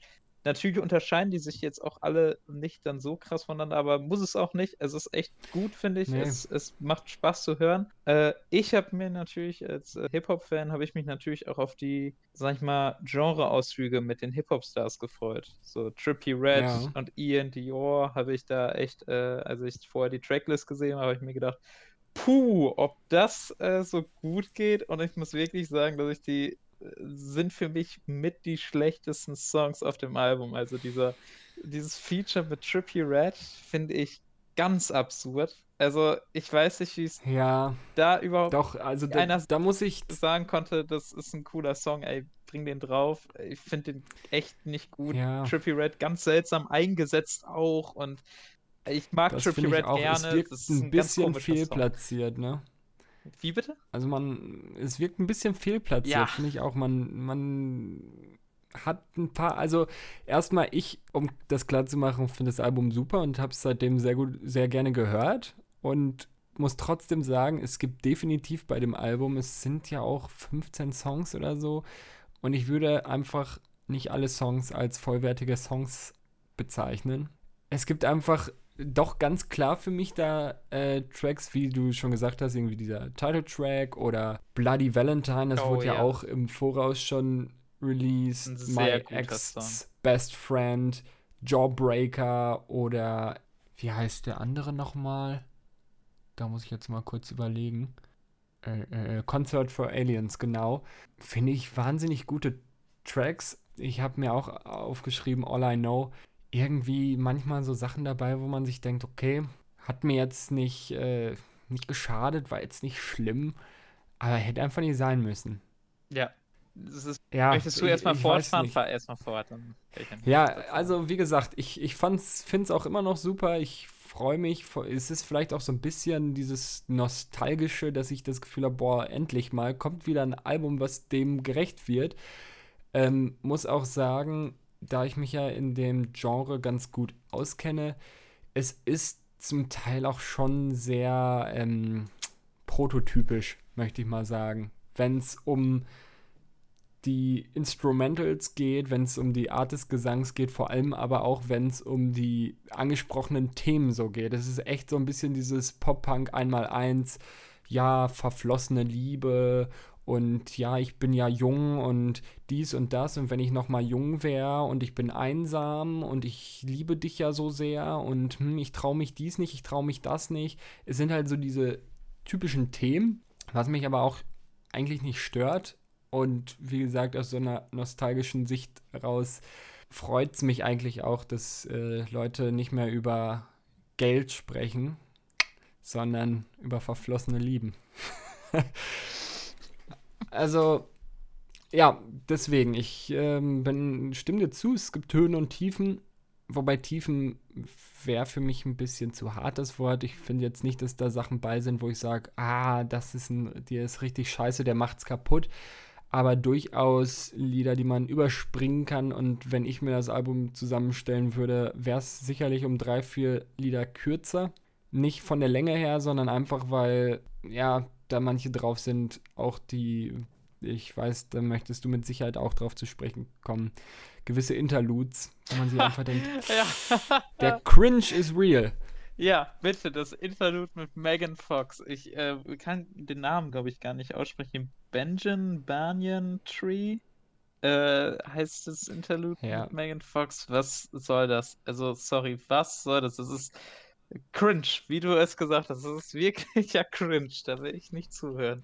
Es ist schon so ein bisschen süß, aber es ist einfach zu süß, um es auf so ein Album zu packen. Man denkt sich so, ja, mh, deine Liebeserklärung kannst du halt irgendwie persönlich sagen, aber muss das jetzt auf so einem Album festgehalten werden? Ja, Ne? ja. Ähm, Ah, Vielleicht noch ganz lustig, was ich gerade gemerkt habe, wo du deine Lieblingssongs vom Album aufgetitelt, äh, aufgezählt hast. Es gibt tatsächlich einen Song, den du da aufgezählt hast, den fand ich, ich glaube, den fand ich, das war wirklich mein, neben dem Interlude und dem Song mit Trippy Red, All I Know, war das echt für mich der schlechteste Song auf dem Album. Da weiß ich Okay. auch noch, da war ich wirklich kurz davor zu skippen, weil ich den einfach für überhaupt nicht gut empfunden habe. Und zwar ist das My Ex-Best Friend mit Blackbeard. Also okay. dieser, dieser, vor allem der Part von Blackbeard, das ist ja so ein ganz komisches Pop-Punk-Ding dann und es klingt, finde ich, auch schräg und ich, also de- den Song mochte ich wirklich überhaupt nicht. Äh, Okay, ist fand spannend, ich weil ich, für äh, mich, also ich würde sagen, sogar bei All I Know, den, den hörst du irgendwie noch auf Albumlänge mit, weil der auch noch irgendwie, ja, weiß ich, der, der taucht da auch so ein bisschen unter, so. Der, der, den würde ich niemals abspeichern, aber der nervt mich nicht so sehr, dass ich sagen würde, boah, nee, weg damit sofort. Aber der My Ex-Best Friend, das ist wirklich ein Song, den würde ich jedes Mal skippen, wenn ich ihn nochmal hören muss. Also, den fand ich echt gar Hm. nicht gut. Kann, Okay. Gar keinen ja, Gefallen dran spannend, weil das, äh, wie ich auch gerade sehe, auf seiner Spotify-Seite der beliebteste Track ist. Es ist im Moment Platz 1 seiner Songs. Ähm, und ja, ich wundere mich auch gerade. Also gut, kann ich nicht nachvollziehen, aber ich verstehe deine Punkte auf jeden Fall. Habe ich aber echt ganz anders aufgefasst. Also ich weiß nicht, mir hat der echt Spaß gemacht. Ich fand auch das Feature von Blackbeard jetzt okay. Ich habe mir da nicht bei gedacht, hey, das ist jetzt aber irgendwie merkwürdig oder passt hier nicht rein oder sonst was. Und muss auch sagen, dass das vielleicht mit der Track ist, dessen Text mir am, äh, wenn ich es gehört habe, dann am längsten im Kopf geblieben ist. Ich weiß nicht. Ist jetzt auch nicht mein Lieblingssong, aber auf jeden Fall einer der stärkeren, meiner Meinung nach. Ich hatte die ganze Zeit das Gefühl beim Hören, das ist der Popsong des Albums. Das ist der, Ja, der, ja, der, der ja Song, der, ja, der halt auch bei Spotify dann die meisten Klicks hat, so. Und Ja, er ist gar nicht stimmt. mal, ja doch, das auch negativ gemeint, weil ich den Song dafür auch einfach nicht so gut finde. Aber du hast schon recht, der ist jetzt, der fällt jetzt nicht so aus dem Album raus, das stimmt schon. Das ist melodisch und so alles so vom Klang her passt ja auch irgendwie aufs Album klar. Ich fand den aber echt Es ist gut. schon der, wenn man, wenn man Also- das Album hört, der Song, wo man sich denkt, okay, das wird der, der irgendwie im Radio läuft, oder? Ja, ja, total. Aber also ich weiß nicht, ich habe da echt keinen Gefallen dran gefunden. Ähm, Ja. Gar nicht. Äh, Fand den echt überhaupt nicht gut. Ich fand allerdings auch den Titeltrack noch mal kurz. Ähm, Ja. das ist manchmal auch so ein bisschen fies, wenn der erste Song einer der stärksten ist, meiner Meinung nach. Der hat mir nämlich super Bock gemacht auf das Album. Ich wurde auch nicht enttäuscht, ich fand es ja gut, aber den fand ich schon echt stark. Der war so richtig das, was ich, was ich mir erhofft habe. Ja, der hat mir auch echt Spaß gemacht, muss ich sagen. Wie, wie ich schon gerade gesagt habe, ich fand generell die ersten Tracks vom Album, die gingen alle echt runter wie nichts. Die haben echt Spaß gemacht, alle. Ähm, ihr Tidal Track, Kiss Kiss, Drunk Face, Lonely fand ich auch echt. Mhm. Das sind alles, die gehen alle in eine sehr ähnliche Richtung, finde ich, aber ja. sind echt, äh, die sind echt für ein, ein Punkrock-Album wirklich coole Tracks. Was soll das heißen? Entschuldigung. Nein, also so die Tracks, die ich hören will auf dem Punkrock-Album. Ja, weißt du, so ja, ja, die, genau. wenn ich ein Punkrock-Album anmache, dann möchte ich solche Tracks hören. Genau, das ist ja das, was ich gerade meinte. Es ist auch schon teilweise sehr prototypisch, auch ähm, wenn ich mir die Drums anhöre, so ein, so ein treibender, äh, so ein treibendes Schlagzeug, irgendwie ein bisschen Gitarren, Powerchords dazu. Äh, Das, was man erwartet halt. Im Positiven Ja. jetzt gesagt. Zwischendurch mal so ein Yeah, yeah, yeah, woo, woo. Und, ne, es ist das, was man, man, man kriegt, was man erwartet was mich gefreut hat und dich scheinbar auch. Aber ja, ich würde dir auch recht geben, dass es bis Song 7 sehr stark ist, dann so ein bisschen abschwach, schwächt. Und dann, dann wird so, so lückenhaft. Dann ist mal ein cooler, dann sind wieder ein, zwei, die bleiben dir nicht so im Kopf und sind nicht so der Hammer. Dann ist da irgendwie ein sehr stranges Interlude. Und ne, dann ist das Album irgendwann auch schon vorbei.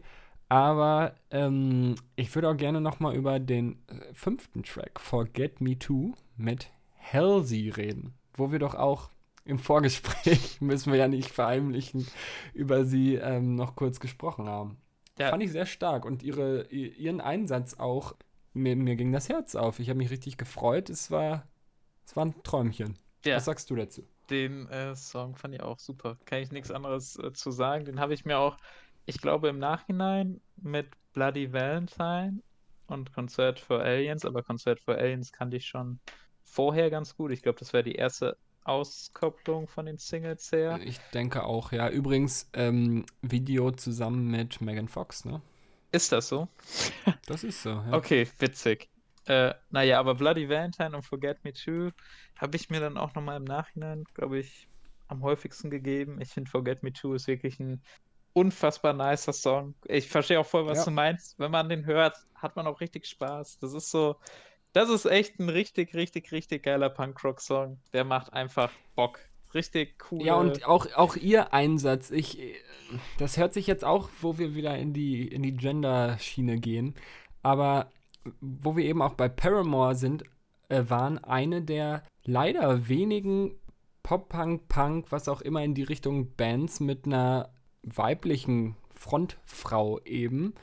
Ähm, was ich bei Paramore wahnsinnig gut finde, weil Hayley Williams eine wahnsinnig gute Sängerin ist, also eine der besten in dem ganzen Genre, würde ich einfach mal sagen. Und ja, aber trotzdem eben diese genretypischen Eigenschaften in ihrem Gesang mitbringt und so sehr energisch singt und was weiß ich.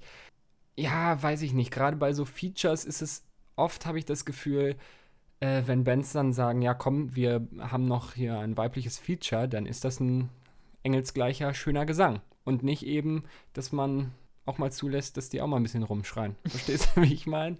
Ich verstehe voll, was du meinst. Ich kenn's jetzt nicht so aus dem Punkrock, aber natürlich auch klar aus dem Hip-Hop und so kenne ich es. Äh, finde ich, also wirklich, wie du auch sagst, Stimmeinsatz und so, die Hook, totaler Ohrwurm-Faktor. Ja. Macht einfach Bock, der Song. ich ihren geil. Einsatz einfach super gut und passend und ja, ich habe äh, mich auch wirklich im Voraus, ich habe mich zwar äh, gut informiert, aber mir bis auf Bloody Valentine, glaube ich, auch kein der Songs vorher angehört, damit ich die volle Erfahrung hatte. Und ja, auch mir gar nicht groß durchgelesen, welche Feature da drauf sind und so. Sie kannte ich vorher und fand sie gut. Deswegen habe ich mich umso mehr gefreut, als ich dann auf einmal im Supermarkt an der Kasse stand und dieses Lied kam und ich mir dachte, fuck, ich muss gleich bezahlen. Ich bin ja höflich, ich mache den Kopfhörer jetzt raus. Dann habe ich meine paar Sachen da bezahlt, schnell in den Einkaufswagen geballert und dann habe ich weitergehört und das war schön. Ich habe mich gefreut. ja, also für mich auch wirklich mit der stärkste Song vom Album, halt mit Bloody Valentine. Die beiden ja. mag ich, glaube ich, sehr gern. Konzert für Aliens auch noch cool. Und äh, Lonely möchte ich da erwähnen. Ich also keine Ahnung wieso. Ich finde, der hebt sich jetzt gar nicht mal, wenn ich drüber nachdenke, so krass ab von Kiss Kiss, Strong Face, wie auch immer diese ganzen Songs, die ich schon vorhin genannt habe. Aber den mag ich. Ich fand den echt super. Das ist ein toller Song. Ich kenne seine, sein, sein Leben jetzt nicht. Ich kenne seine Biografie nicht. Ich weiß nicht, wie viel sich davon wirklich auf sein Leben bezieht und so weiter. Sind alles nur Mutmaßungen, aber der Song wirkt, falls es von ihm wirklich handelt, schon auch ähm, sehr ehrlich und weiß ich nicht, so ja, schon ein emotionaler Song, so, ne? Ja, total. Also. Da dachte ich mir auch, als ich den gehört habe, okay, der, der, der vergisst man so schnell nicht. Der bleibt irgendwie auch im Kopf. Ja. Vielleicht noch eine ganz kleine Sache, die ich anmerken würde zum Album, die hast du gerade auch schon so. Vielleicht geht das auch so ein bisschen überein mit dem, was du sagst, dass das Teil, dass das Album teilweise sehr simpel Punkrock-mäßig mhm. ist. Ich fand, es hätte vielleicht noch mal teilweise ein bisschen interessanter sein können. Ich finde, dieses Forget ja. Me Too, das ist genau das Interessante, was halt so geil war zum Beispiel. Man kann ja. jetzt natürlich sagen, wenn einem die Sachen mit Trippy Red oder Ian Dior mega gefallen, dann mhm. das sind ja auch dann interessante hat man was anderes, ja. ja, ja. Genre-Mischung so, aber also das fand ich halt einfach nicht gut. So vielleicht so ein bisschen noch mal was eigenständigeres, interessanteres in dem Genre hätte mir dann doch gefallen, so auf jeden Fall.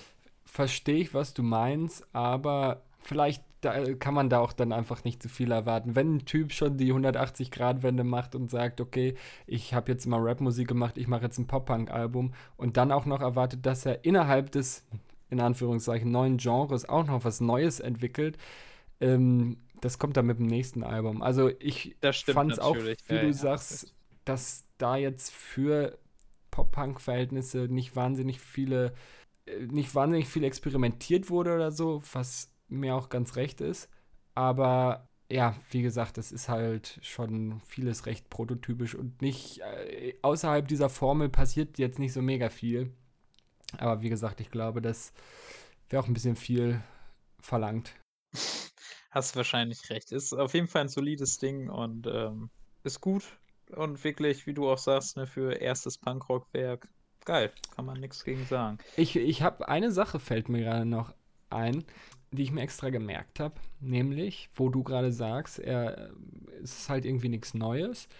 als ähm, ja durchaus erfahrener Hörer des Genres muss ich schon sagen, er hat mit All I Know, deinem Lieblingssong, und auch bei, zumindest am Anfang meine ich, bei My Ex's Best Friend und ich glaube auch bei Drunk Face äh, sind teilweise schon ziemlich trappige Beats irgendwie im Hintergrund, die vielleicht gar nicht so auffallen, weil sie halt wirklich eher im Hintergrund sind und nicht wirklich die ganze Zeit auch gerappt wird darüber.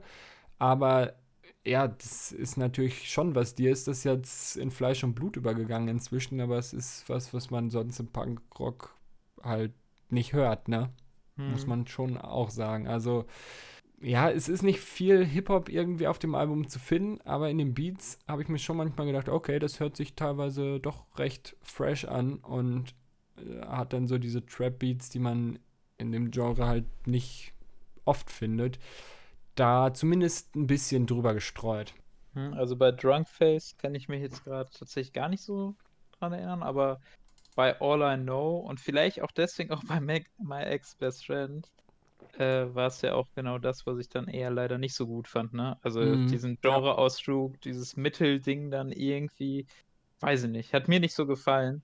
Äh, ja, ist vielleicht auch wirklich. Ist ähm, wahrscheinlich auch mit das äh, Interessanteste so an Unterschied. Ja, es ist recht, halt ja. wirklich wahrscheinlich so eine Sache, was man sonst so hört und äh, aus welcher Richtung man kommt. Und da kann ich mir gut vorstellen, wenn du jetzt gerade diese Trap Beats und so eben dich da auskennst, sind das nicht die Oberknaller auf dem Album. Für mich allerdings, der in dem Genre eben nicht so ne, drin ist, sind das dann schon die spannenderen, spannenderen Teile des Albums gewesen. Und ja, ist vermutlich wirklich so ein Ding, war ihm wahrscheinlich auch vorher klar, dass da dann zwei Welten ein bisschen aufeinander prallen. Aber ich glaube, um mal ein bisschen allgemeiner zu werden, ich habe mich jetzt versucht, möglichst wenig darüber zu informieren, bevor wir den Podcast aufnehmen, wie das Album denn auch in der Presse und überhaupt so aufgenommen wurde. Weißt du da ein bisschen was? Äh, ich weiß nicht, wie es in der Öffentlichkeit wahrgenommen wurde. Ich sehe äh, gerade. Kann ich gar nicht sagen. Ich lese gerade auf ähm, Morecore, auch eine Seite, wo ich mich dann öfter mal informiere. Ich zitiere, während Machine Gun Kelly sich hierzulande mit der Scheibe auf Platz 11 absetzen konnte, kann er in den US-amerikanischen Billboard 200 Charts das Krönchen sein eigen nennen. Nämlich ist oh, er jetzt krass. mit Tickets auf To My Downfall auf Platz 1 der Billboard Charts eingestiegen. Was, äh, naja, gar nicht mal so schwach ist. Not bad. Ja. Ich, äh, muss man ihm eingestehen. Was ist denn so, wenn ich dich irgendwie fragen kann, vielleicht abschließend zu dem Album, wenn du eine Punktzahl geben könntest, Boah. 0 bis 10, was würdest du sagen? Gerade bei Musik tue ich mich immer sehr schwer mit Zahlenbewertungen und vielleicht sträube ich mich da jetzt auch einfach gegen, weil ich bin ja ein frecher Punkrocker und ich mache nicht, was das System mir sagt. ähm, puh, ja, äh, ich glaube, es ist für mich sehr schwierig, das Album jetzt ähm, objektiv zu bewerten, weil bei mir eben ganz viel da reinläuft, dass ich lange nicht sowas gehört habe und mich danach gesehnt habe, mal wieder sowas zu hören. Wenn das Album jetzt irgendwie vor zehn Jahren rausgekommen wäre, wo es ganz viele solche Alben gab, kann ich dir nicht sagen, ob es für mich so hervorgestochen gestochen hätte, aber mit der ganzen Vorgeschichte von ihm und dass er halt auch aus einem anderen Genre kommt und das jetzt erfolgreich ist und ich mich einfach, sage ich mal, für das ganze Genre freue und hoffe, dass das ja vielleicht auch mit so Künstlern wie ihm oder Youngblood oder ähm, ja zum Teil auch Post Malone würde ich da noch aufzählen, der durchaus ja auch schon öfter zum Beispiel mit seinem Konzert, was er, glaube ich, auch während der Corona-Zeit gestreamt hat, wo er, glaube ich, auch mit Travis Barker, einfach der, der Messias der Musik, ja, so ein Nirvana-Cover-Set gespielt hat, dass es vielleicht mal ein bisschen frischen Wind gibt. Deswegen bedeutet mir das Album viel und ich gebe ihm eine gute Bewertung. Okay. ja, das ist natürlich jetzt sehr lang. Man merkt auf jeden Fall, dass da bei dir sehr viel Herz mit äh, dabei hängt. Für mich ist das vielleicht jemand, der das ein bisschen ja von außen vor ja. werden kann. Der jetzt aber natürlich auch jetzt nicht so der Punkrock-Experte ist wie du. Ähm, für mich ist das echt eine ist 'ne gut gemeinte 7 von 10. Ja, gut. Also, Da ha habe ich jetzt Schlimmeres erwartet. solides Ich dachte, für dich war es jetzt ein Totalreinfall, irgendwie eine 4 von 10 und ich ich fange hier live an zu heulen im Podcast. Das habe ich schon befürchtet. Nein. Nein, nein, nein, nein, nein. Wie gesagt, ich fand halt die zweite Hälfte einfach, wie du auch gesagt hast, so lückenweise echt, weiß ich nicht, so dufte. Aber insgesamt dann doch echt ein nettes Ding. Ja, 'N solides Album. Freut Auf mich. jeden Fall. cool. Vor allem haben wir mal was gefunden, wo wir beide aus verschiedenen Richtungen drüber sprechen können. Es hat mich gefreut. Schön. Tatsächlich. So, ich denke, jetzt kommen wir äh, zum Abschluss von dem Podcast. Haben jetzt auch schon lang genug geredet. Es wird Zeit, ich muss auch gleich ins Bettchen, weißt du? Hausaufgaben, ja, sehr passendes Thema. Wir haben es ja eben schon angesprochen. Ich weiß nicht, hast du dir für diese Woche denn schon etwas äh, Konkretes rausgesucht? Ja, ich denke, also ich finde, wenn wir uns jetzt die Hausaufgaben geben, sollten wir vielleicht gar nicht so viel drüber reden, Ja. weil wir dann das ja in der nächsten Woche gut machen können, so ein bisschen mehr darüber quatschen, ne? Ähm, ich würde dir einen Song mitgeben von einem Album, was ich äh, in diesem Sommer sehr, sehr viel gehört habe. Und zwar heißt er Gute Künstler Corday. Und der Song ist mit Anderson Park Ei, ei, und ei, ja, okay. Ich habe davon gehört. RNT. Hast, du- hast du ihn schon mal Den gehört? Song oder? nicht, aber ich habe von einem Künstler gehört und ähm, äh, ja, muss sagen, es hörte sich spannend an und ich ähm, habe mir schon gedacht, könnte ich mir mal anhören. Oh, interessant. Ja, da freue ich mich dann mit dir drüber nächste Woche zu reden. Wirklich, Und wie habe heißt ich der Song? gehört in letzter Zeit. Äh, RMP, also RMP. RNP steht, äh, ist eine Abkürzung für Rich N. Punkt, Punkt, Punkt, Punkt, Punkt Ja. Problems. Okay, spannend. Ja, gut. Ähm, ich habe mir jetzt im Voraus mehrere Sachen überlegt, die ich dir empfehlen, oder was heißt empfehlen, die ich dir als Hausaufgabe geben könnte. Fang dann dieses Mal einfach recht entspannt an, wo wir heute drüber geredet haben. Und lass dich einen Song von dem neuen Album von Laura Jane Grace hören. Ich bin mir noch nicht ganz sicher. Ich schwanke zwischen zweien, aber ich entscheide mich für den Swimming Pool Song, den Opener von dem Album. Sind auch nur eine Minute 54, die wirst du wohl erübrigen können. Aber ich bin der Meinung, es äh, spiegelt das ganze Album ganz gut wider und würde mich interessieren, was du, was du davon hältst. Und ja, ich bin gespannt. Swimming Pool Song, Stay Alive, Laura Jane Grace. Freue mich. Mal sehen, was wir nächste Woche dazu sagen werden. Jo, Ich denke, das war's dann für heute, ne? Ja, ich würde auch sagen, es war eine aufregende erste Folge. Wenn ihr irgendetwas habt, jetzt kommt mein Lieblingsteil dieses Podcasts, ich habe mich die ganze Zeit drauf gefreut. Wenn euch irgendwas einfällt, irgendwelche Anmerkungen habt, wenn ihr Song- oder Alben- oder Künstlerideen habt, die wir mal besprechen sollen oder uns anhören sollen oder sonstige, ja, Kritik jetzt nicht unbedingt, die könnte, ne, könnt ihr bei Reddit irgendwo posten, die lesen wir eh nicht. Aber wir haben eine E-Mail-Adresse. Nämlich ganz einfach tonalausfall at gmail.com. Ich gehe davon aus, dass 95% unserer, unserer Hörerschaft uns persönlich kennen und uns nicht über diese E-Mail-Adresse schreiben. Aber Dream Big haben berühmte Leute früher immer gesagt. Deswegen tonalausfall at gmail.com. Komm, irgendwer, bitte schreibt mir eine E-Mail. Ich werde sie jeden Tag nachgucken und wenn es weniger als fünf sind, beantworte ich sie vielleicht sogar. Wir nehmen nur Kritik an, die über diese E-Mail kommt. Richtig. Ähm, alles andere Alles andere ist Schmutz. konsequent ignoriert. Ganz genau. Generell nochmal der Hinweis, alle Songs natürlich, die wir heute besprochen haben, in der Playlist auf Spotify, Tonalausfall, die Playlist solltet ihr da finden.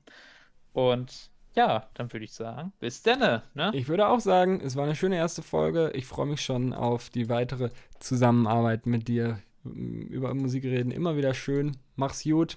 Wir hören uns. Bis dann. Jo, ciao! T -t -t. Tonalausfall. Tonalausfall. Sprechgesang mit gutem Beat, Gitarrenriffs und Schreimusik.